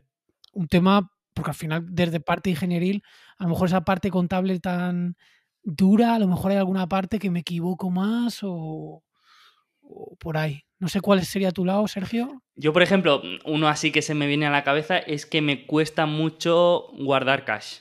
Eh, me cuesta mucho eh, tener dinero ahí esperando. Eh, casi prefiero tenerlo en, en algún activo que en caso de caída eh, no sea más defensivo o pero no me gusta tener cash. Y eso es, sé que es algo malo, sé que no debería ser así. Eh, pues entonces yo lo considero un defecto. sí, ahora que lo dices, a mí me pasaba al principio.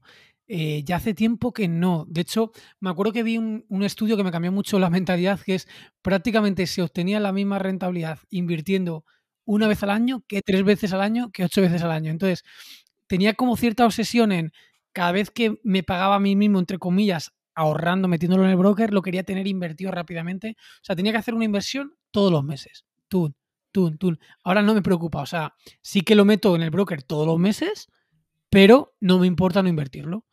Si considero que no es el mejor momento, eh, aunque trato de estar invertido, pero no lo invierto sí o sí, ¿vale? Y el colchón de seguridad no me lo como, salvo que veo oportunidades clarísimas. Es decir, yo intento tener, o sea, tengo como tres cosas. Lo que tengo invertido, lo que no tengo invertido, pero está dentro del broker o de la banca de inversión, y lo que tengo el colchón de seguridad. El colchón de seguridad es para yo estar tranquilo, dos años de dinero, aunque pueda parecer que no es eficiente, pero yo prefiero estar así. Dos años que me permitiría mantenerme bien. Pues eso, ese dinero ese colchón de seguridad, si se dan oportunidades clarísimas, me lo puedo comer un poco. O sea, me puedo comer todo lo que tengo en el broker más parte del colchón de seguridad. Como una especie de apalancamiento con mi colchón de seguridad. ¿Vale? Pero no me importa hacer la transferencia al broker y no invertirlo. Eso no tengo problema. De hecho, históricamente, desde que mido la rentabilidad, que no es de hace tanto, porque sí que sigo, por así decir, sí que sigo financieramente en mi patrimonio total que incluye lo que he hecho con las inversiones, pero no, me, no seguía la rentabilidad de mis inversiones, o sea, no metía cada operación, porque al final eh, mi broker que uso yo principalmente no me calcula la rentabilidad y no lo estaba haciendo. Eh, y lo empecé a meter en Morningstar desde hace pues, un año y medio o así, tampoco hace tanto. Y, lo que yo veo de mi gráfica de rentabilidad con respecto a la... yo me comparo con el Global Flex, o sea, con inversión lo máximo diversificado, Luego Morningstar.es que no te permite poner MSC igual, te permite poner inversión, renta variable, global, flexible, creo que es, que sería lo más parecido a MSC igual. Eh, desde que veo operaciones, estoy por encima del índice, pero simple, y muchas veces invirtiendo en el índice. ¿eh? Muchas veces por ese tema de apalancamiento con mi colchón de seguridad cuando veo que hay oportunidades. Es verdad que tiene cierta trampa este estudio de rentabilidad que hago porque no cuento el dinero que no tengo invertido. El, dinero del colchón de seguridad no lo cuento y hay veces que me apalanco con ese colchón de seguridad. Entonces, es una rentabilidad un poco falsa, porque si metiera todo, todo lo que no tengo invertido, probablemente no les. o no lo batería o no le sacaría tanto, ¿sabes? Entonces, yo lo hago así por lo menos. Vale, vale, vale. Bueno, pues quedan dos preguntas. Todavía tienes el comodín. Y la siguiente mm, es obligada porque tengo una aplicación en mi móvil solo por tu culpa, que es iBox. ¿Vale? Entonces, mm, ya que tengo una aplicación solo por ti, pues quiero saber cuál es el contrato aquí, cuál, cuáles son las cláusulas que, hay con iBox, a ver si interesa o, no. A ver si les envío un mail o, no vale la pena. Pues te cuento cómo, cómo surgió esto. Esto al final es eh, que la suerte raras veces llama a tu puerta, tienes que tú empujar, ¿vale? Eh, yo me acuerdo que estuve viendo, yo, sigo muchos podcasts, ¿vale? Y uno de ellos era Entiende tu mente. Y estuve en Madrid en un evento que hicieron ellos. Eh, yo estaba en el público. Y volvemos a lo de antes. Yo en un punto dije, yo creo que quiero estar del otro lado. Yo también soy creador de contenido. Yo ya tenía píldoras de conocimiento, pero tenía 2.000 suscriptores o algo así solo. Ellos tenían 50.000 solo en Evox, creo. Eh, y bueno, estuve hablando también con Alex Fidalgo, que es otro que tiene un podcast bastante grande en España, que me lo encontré allí y tal. Sí, lo conozco. Le conoces, ¿no? Se llama Lo que tú, digas, creo. Sí, sí, sí, sí. Eh, a lo que iba. Digo, pues yo creo que lo puedo hacer también crecer el podcast. Entonces, estuve estudiando, estuve, metí campañas de publicidad en Facebook. Me gasté yo, entre Abraham y yo, nos gastamos, eh, no sé, 400 euros o 200 euros en publicidad. Yo me gasté más porque luego al final lo dejó. Eh, y también una de las cosas que hice fue activar los sistemas de promoción de iVoox. ¿Vale? Es decir, yo pagaba a iVoox porque se escuchara mi podcast y con mejor calidad. Algo que a lo mejor mucha gente no haría, que es invertir en ti mismo, invertir en lo que tú crees Pues yo lo hice. Y, y no sé, también le escribí a la de marketing de Evox y tal, y como cosas para preguntarle, subir la calidad, etcétera. Y un día de esto me escribe un correo y me llamó Juan Ignacio Solera, que es el CEO de Evox. Yo no sabía que era CEO de Evox, pero como sigo tantos podcasts, pues la había escuchado en dos o tres podcasts que había salido él. O sea, la había escuchado. Y había escuchado cómo funcionaba Evox Original y cuál era su planteamiento. Entonces, él cuando me llamó, Además, antes de que él me llamara, yo había puesto por Twitter que me gustaba mucho Juan Ignacio Solera, no sé qué, que me gustaba su propuesta de valor. Me estaba leyendo el libro de Richard Branson, que él creó una discográfica también, Virgin, y me recordó mucho todo aquello. O sea, la historia me gustaba. Y me llamó él y yo ya tenía el background de lo que me estaba contando. Entonces, hubo ahí como buena conexión por ese, por ese tema, ¿vale? Entonces, eh, me contó lo que consistía. Al final, esto es una de cal y una de arena. Es, te vamos a apoyar sobre todo, bueno, podremos entrar en detalles o no de cómo es el apoyo, pero te vamos a apoyar, pero te cortamos el feed en otros podcasts. Entonces, esto es una decisión que tienes que tomar, porque en Spotify estaba creciendo exponencialmente, pero el grueso de los oyentes era de Evox, ¿vale? El 80 o el 90% era de Evox. Eh, yo pregunté en Twitter, antes de tomar una decisión, si cerrara el feed de Evox si la gente se pasaría a Evox. O sea, si la gente que estaba en otras plataformas se pasaría a Evox o no. Y los que estaban en Evox, ¿qué, les parecía? O sea, yo lo pregunté. Y la respuesta fue bastante buena. Es decir, usé entre comillas el método científico, ¿no? O voy a hacer un poco de Lean Startup. Antes de tomar una decisión, voy a preguntar, ¿no? fue lo que hice y voy a analizar las métricas. Entonces, aunque Juan Ignacio Solera me lo pintaba mal, como que iba a tener una caída fuerte de escuchas, a mí los datos me decían otra cosa, ¿vale? Y hablé con más gente de este sector, gente que tiene podcasts bastante buenos, más, bueno, buenos y conocidos y populares. Y pregunté opiniones, a otra gente a lo mejor también se la había ofrecido, eh, y había diferentes puntos de vista. Entonces yo en mis circunstancias lo estuve analizando y eh, consideré que era lo mejor para el podcast. Y además tampoco era algo irreversible, porque era dos años en Evox Original. O sea que es creo que ya ahora lleva un año, dentro del año se acabará. O sea, era reversible. Y por otro lado, tú al final negocias lo que tú quieres. O sea, a ti te dicen unas cosas y tú, como buen negociador, ¿no? Si usas eh, episodio 28, estrategias de negociación, pues tú introduce lo que tú consideras. Y si a la otra parte le parece bien, bien. Y si no, pues nada, seguimos como estamos, sin ningún problema. Entonces yo creo que en ese sentido lo negocié bien y, y tampoco, a ver, tampoco ha sido, o sea, por un lado ha sido genial porque el podcast ha crecido explosivamente. O sea, cuando antes de entrar en Evox Original, principios de 2019 tenía como 2.000 suscriptores y ahora estamos casi 18.000. Yo cuando empecé a escuchar podcast, me acuerdo que seguía Víctor Martín, que tenía 17.000 suscriptores y me parecía una burrada. Y la semana pasada superamos a Víctor Martín, el que tenía un podcast que se llama Success Academy. O sea, y es verdad que Evox, realmente el apoyo tampoco ha sido tanto. Fueron una campaña de un mes realmente. ¿Pero cuántos, ceros, ¿cuántos ceros hay ahí en el contrato? No, no, de, dinero dices. Esto por pasta no merece la pena. Yo te digo, no. lo que yo he cobrado de... No, no, no, no, no. Lo que yo he cobrado de Evox, 200 euros hasta ahora, en total, en total. Pero, pero Fernando, yo, yo había visto aquí a Joe Rogan firmando contratos eh, con Spotify. y Digo, aquí se está empezando a mover billete. Pues mira, es una pena, es una pena porque realmente al final esto es como no para la masa o la masa todavía no se ha interesado por esto. Al final, al nivel de televisión se mueven unas cantidades brutales, pero al nivel de podcast no. También es verdad que si se movieran unas cantidades tan brutales en el podcast, al final habría mucho más barreras de entrada y a lo mejor ni tú ni yo podríamos estar haciendo un podcast porque se generaría una producción gigantesca. Hmm. Y a lo mejor se volvería más tipo YouTube, ¿no? En plan más fast food de la información. Probablemente. Si se movieran esos dineros, probablemente no estaríamos haciendo esto. Pero o sí, o, episodios diarios. episodios diarios, Fernando. Bueno, o episodios diarios, puede ser, pero sería, sería, otra, sería otra cosa diferente. Eh, entonces, económicamente, por lo menos de momento, no renta. Y al final, si quieres que te entre al detalle, es porque es difícil eh, al final conseguir lo que ellos quieren, porque ellos miran los suscriptores recurrentes y además no tienes forma de verificar lo que ellos dicen. O sea, no lo puedes ver.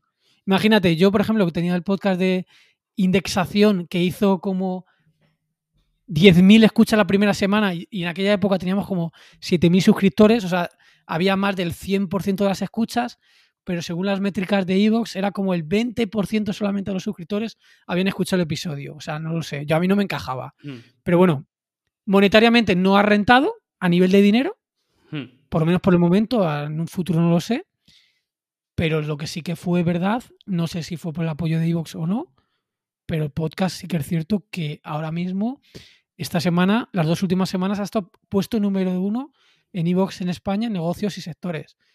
Eh, también Evox Original, entiendo que te da más visibilidad tener el cartel ahí de, en la parte de Original, tiene algo más de visibilidad. y luego al final, claro, al final, claro, es al final sesgo de autoridad, ¿no? Original te piensas que tiene más autoridad. Hmm. No lo sé si tiene más autoridad por eso, pero, pero sí, eso es un poco los detalles, si quieres. Vale.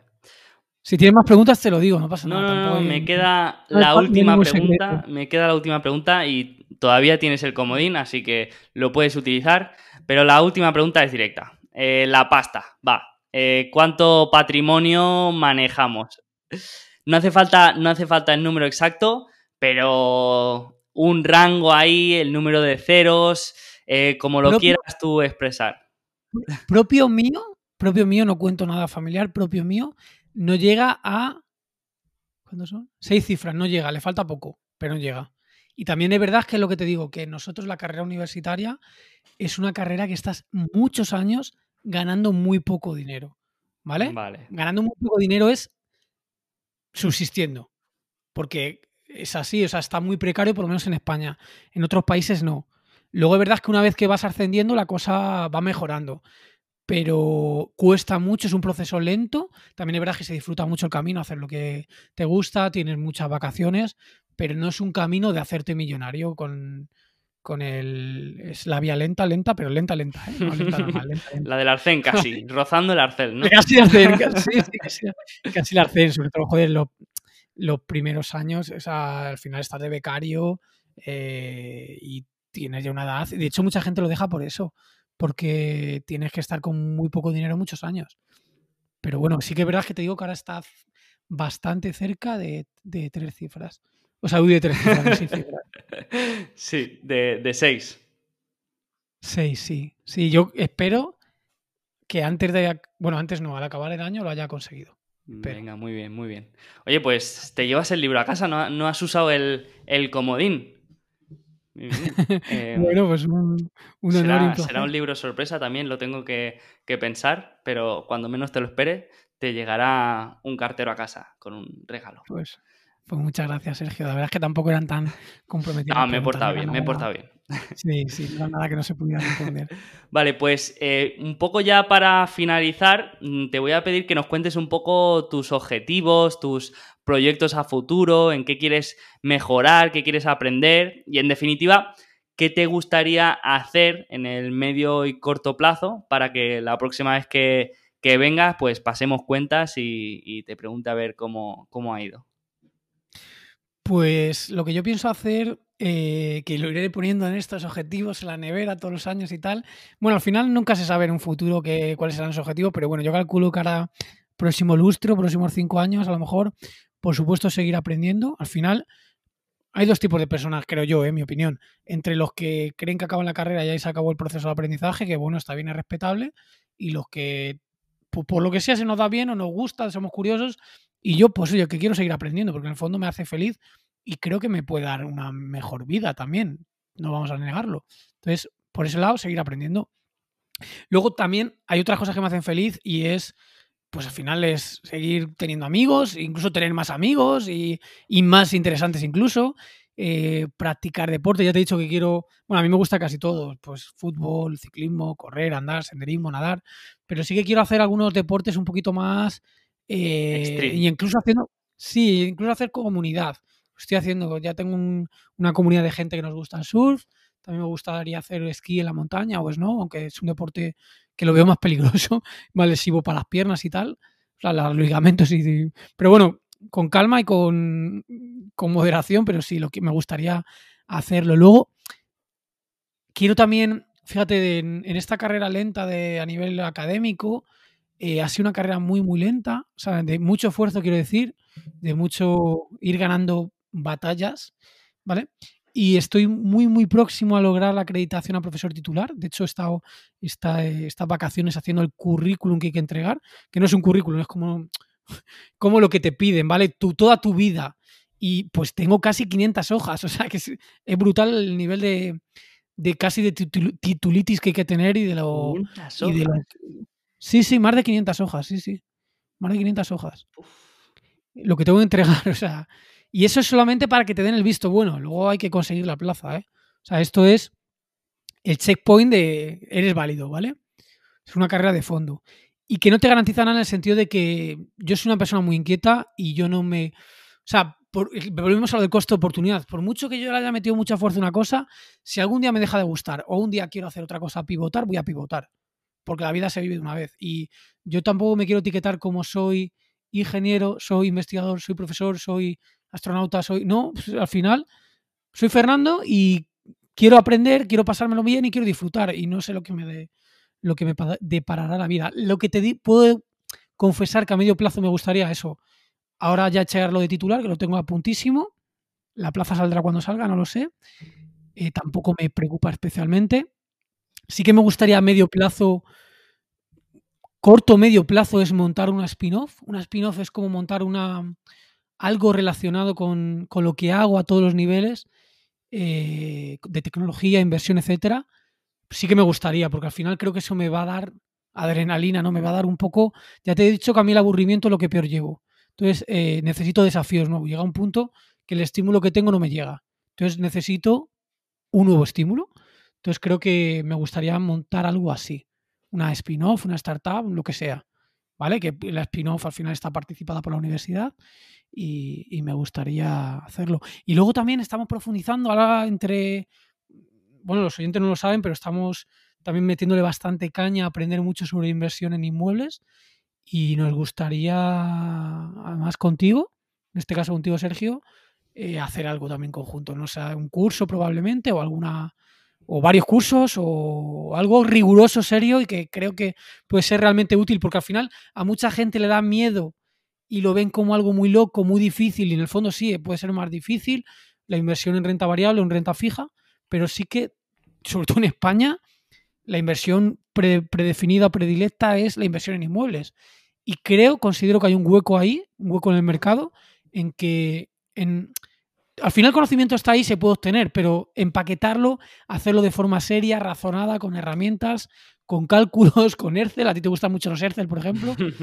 creo que hay un hueco ahí que se puede hacer algo muy interesante y creo que puede ser realmente muy útil para mucha gente, incluido para nosotros mismos y para nuestras familias. Sí, sí, a mí me sorprendió la acogida que tuvo el, episodio que, grabamos de, de, inversión en inmuebles y, bueno, vimos que, hay interés y, que, y que, que no es algo de lo que haya mucho contenido realmente filtrado y bien, y bien seleccionado y bien, bien expuesto, ¿no? Y creo que, puede ser interesante. Así que, bueno, ya lo anunciaremos bien cuando tengamos algo, ya lo publicaremos eh, por, todas las redes, pero, pero sí, ya, ya estamos empezando a, a trabajar en ello.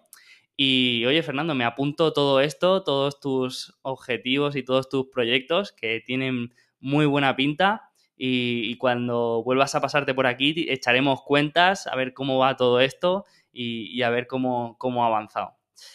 Mm. Me lo he pasado genial, es un placer como mm. siempre hablar contigo, ya lo sabes, eh, Fernando, espero que te lo hayas pasado tú también como yo. Ha estado genial, en el fondo. Tengo la sensación hablando contigo que esto es casi como un juego que hubiera hecho de niño y que seguimos jugando de mayores. No sé si has tenido tú esta misma sensación, pero es un poco la que, la que he tenido yo. estar en estado de flow, que no que ni te acuerdas que estás grabando un podcast y que, y que estamos hablando como cualquier otro día, como si estuviéramos tomando una cerveza, ¿no? Eh, eso está, está muy bien, sí, sí. Me ha pasado genial, ¿eh? O sea, un auténtico placer estar en, en tu podcast y nada, seguiremos en contacto seguro y decir a los oyentes que apoyen a tope este, este proyecto de Sergio porque le mete muchísimo esfuerzo. Yo sé que por detrás se le ocurre un montón y hace, hace mucho por impulsarlo y yo creo que está aportando mucho valor a mucha gente. incluido a mí mismo, que escucho sus episodios. Los de YouTube también me gustaban mucho, ahí en directo con preguntas, o sea que estaba genial. Así que nada, te apoyo, o sea, te, animo a que sigas con esto y, a meterle todas las ganas del mundo, que al final lo difícil es mantener las ganas siempre ahí a tope para hacer, para hacer cosas chulas. Pues te lo agradezco muchísimo, Fernando, ya lo sabes. Y nada, pues eso, lo dicho, muchísimas gracias por pasarte por aquí, por las oficinas de Alfa Positivo y esperamos verte de nuevo por aquí pronto. Cuando tú quieras. un saludo y adiós a todos. Muchas gracias por estar ahí y nos vemos la semana que viene. Hasta luego.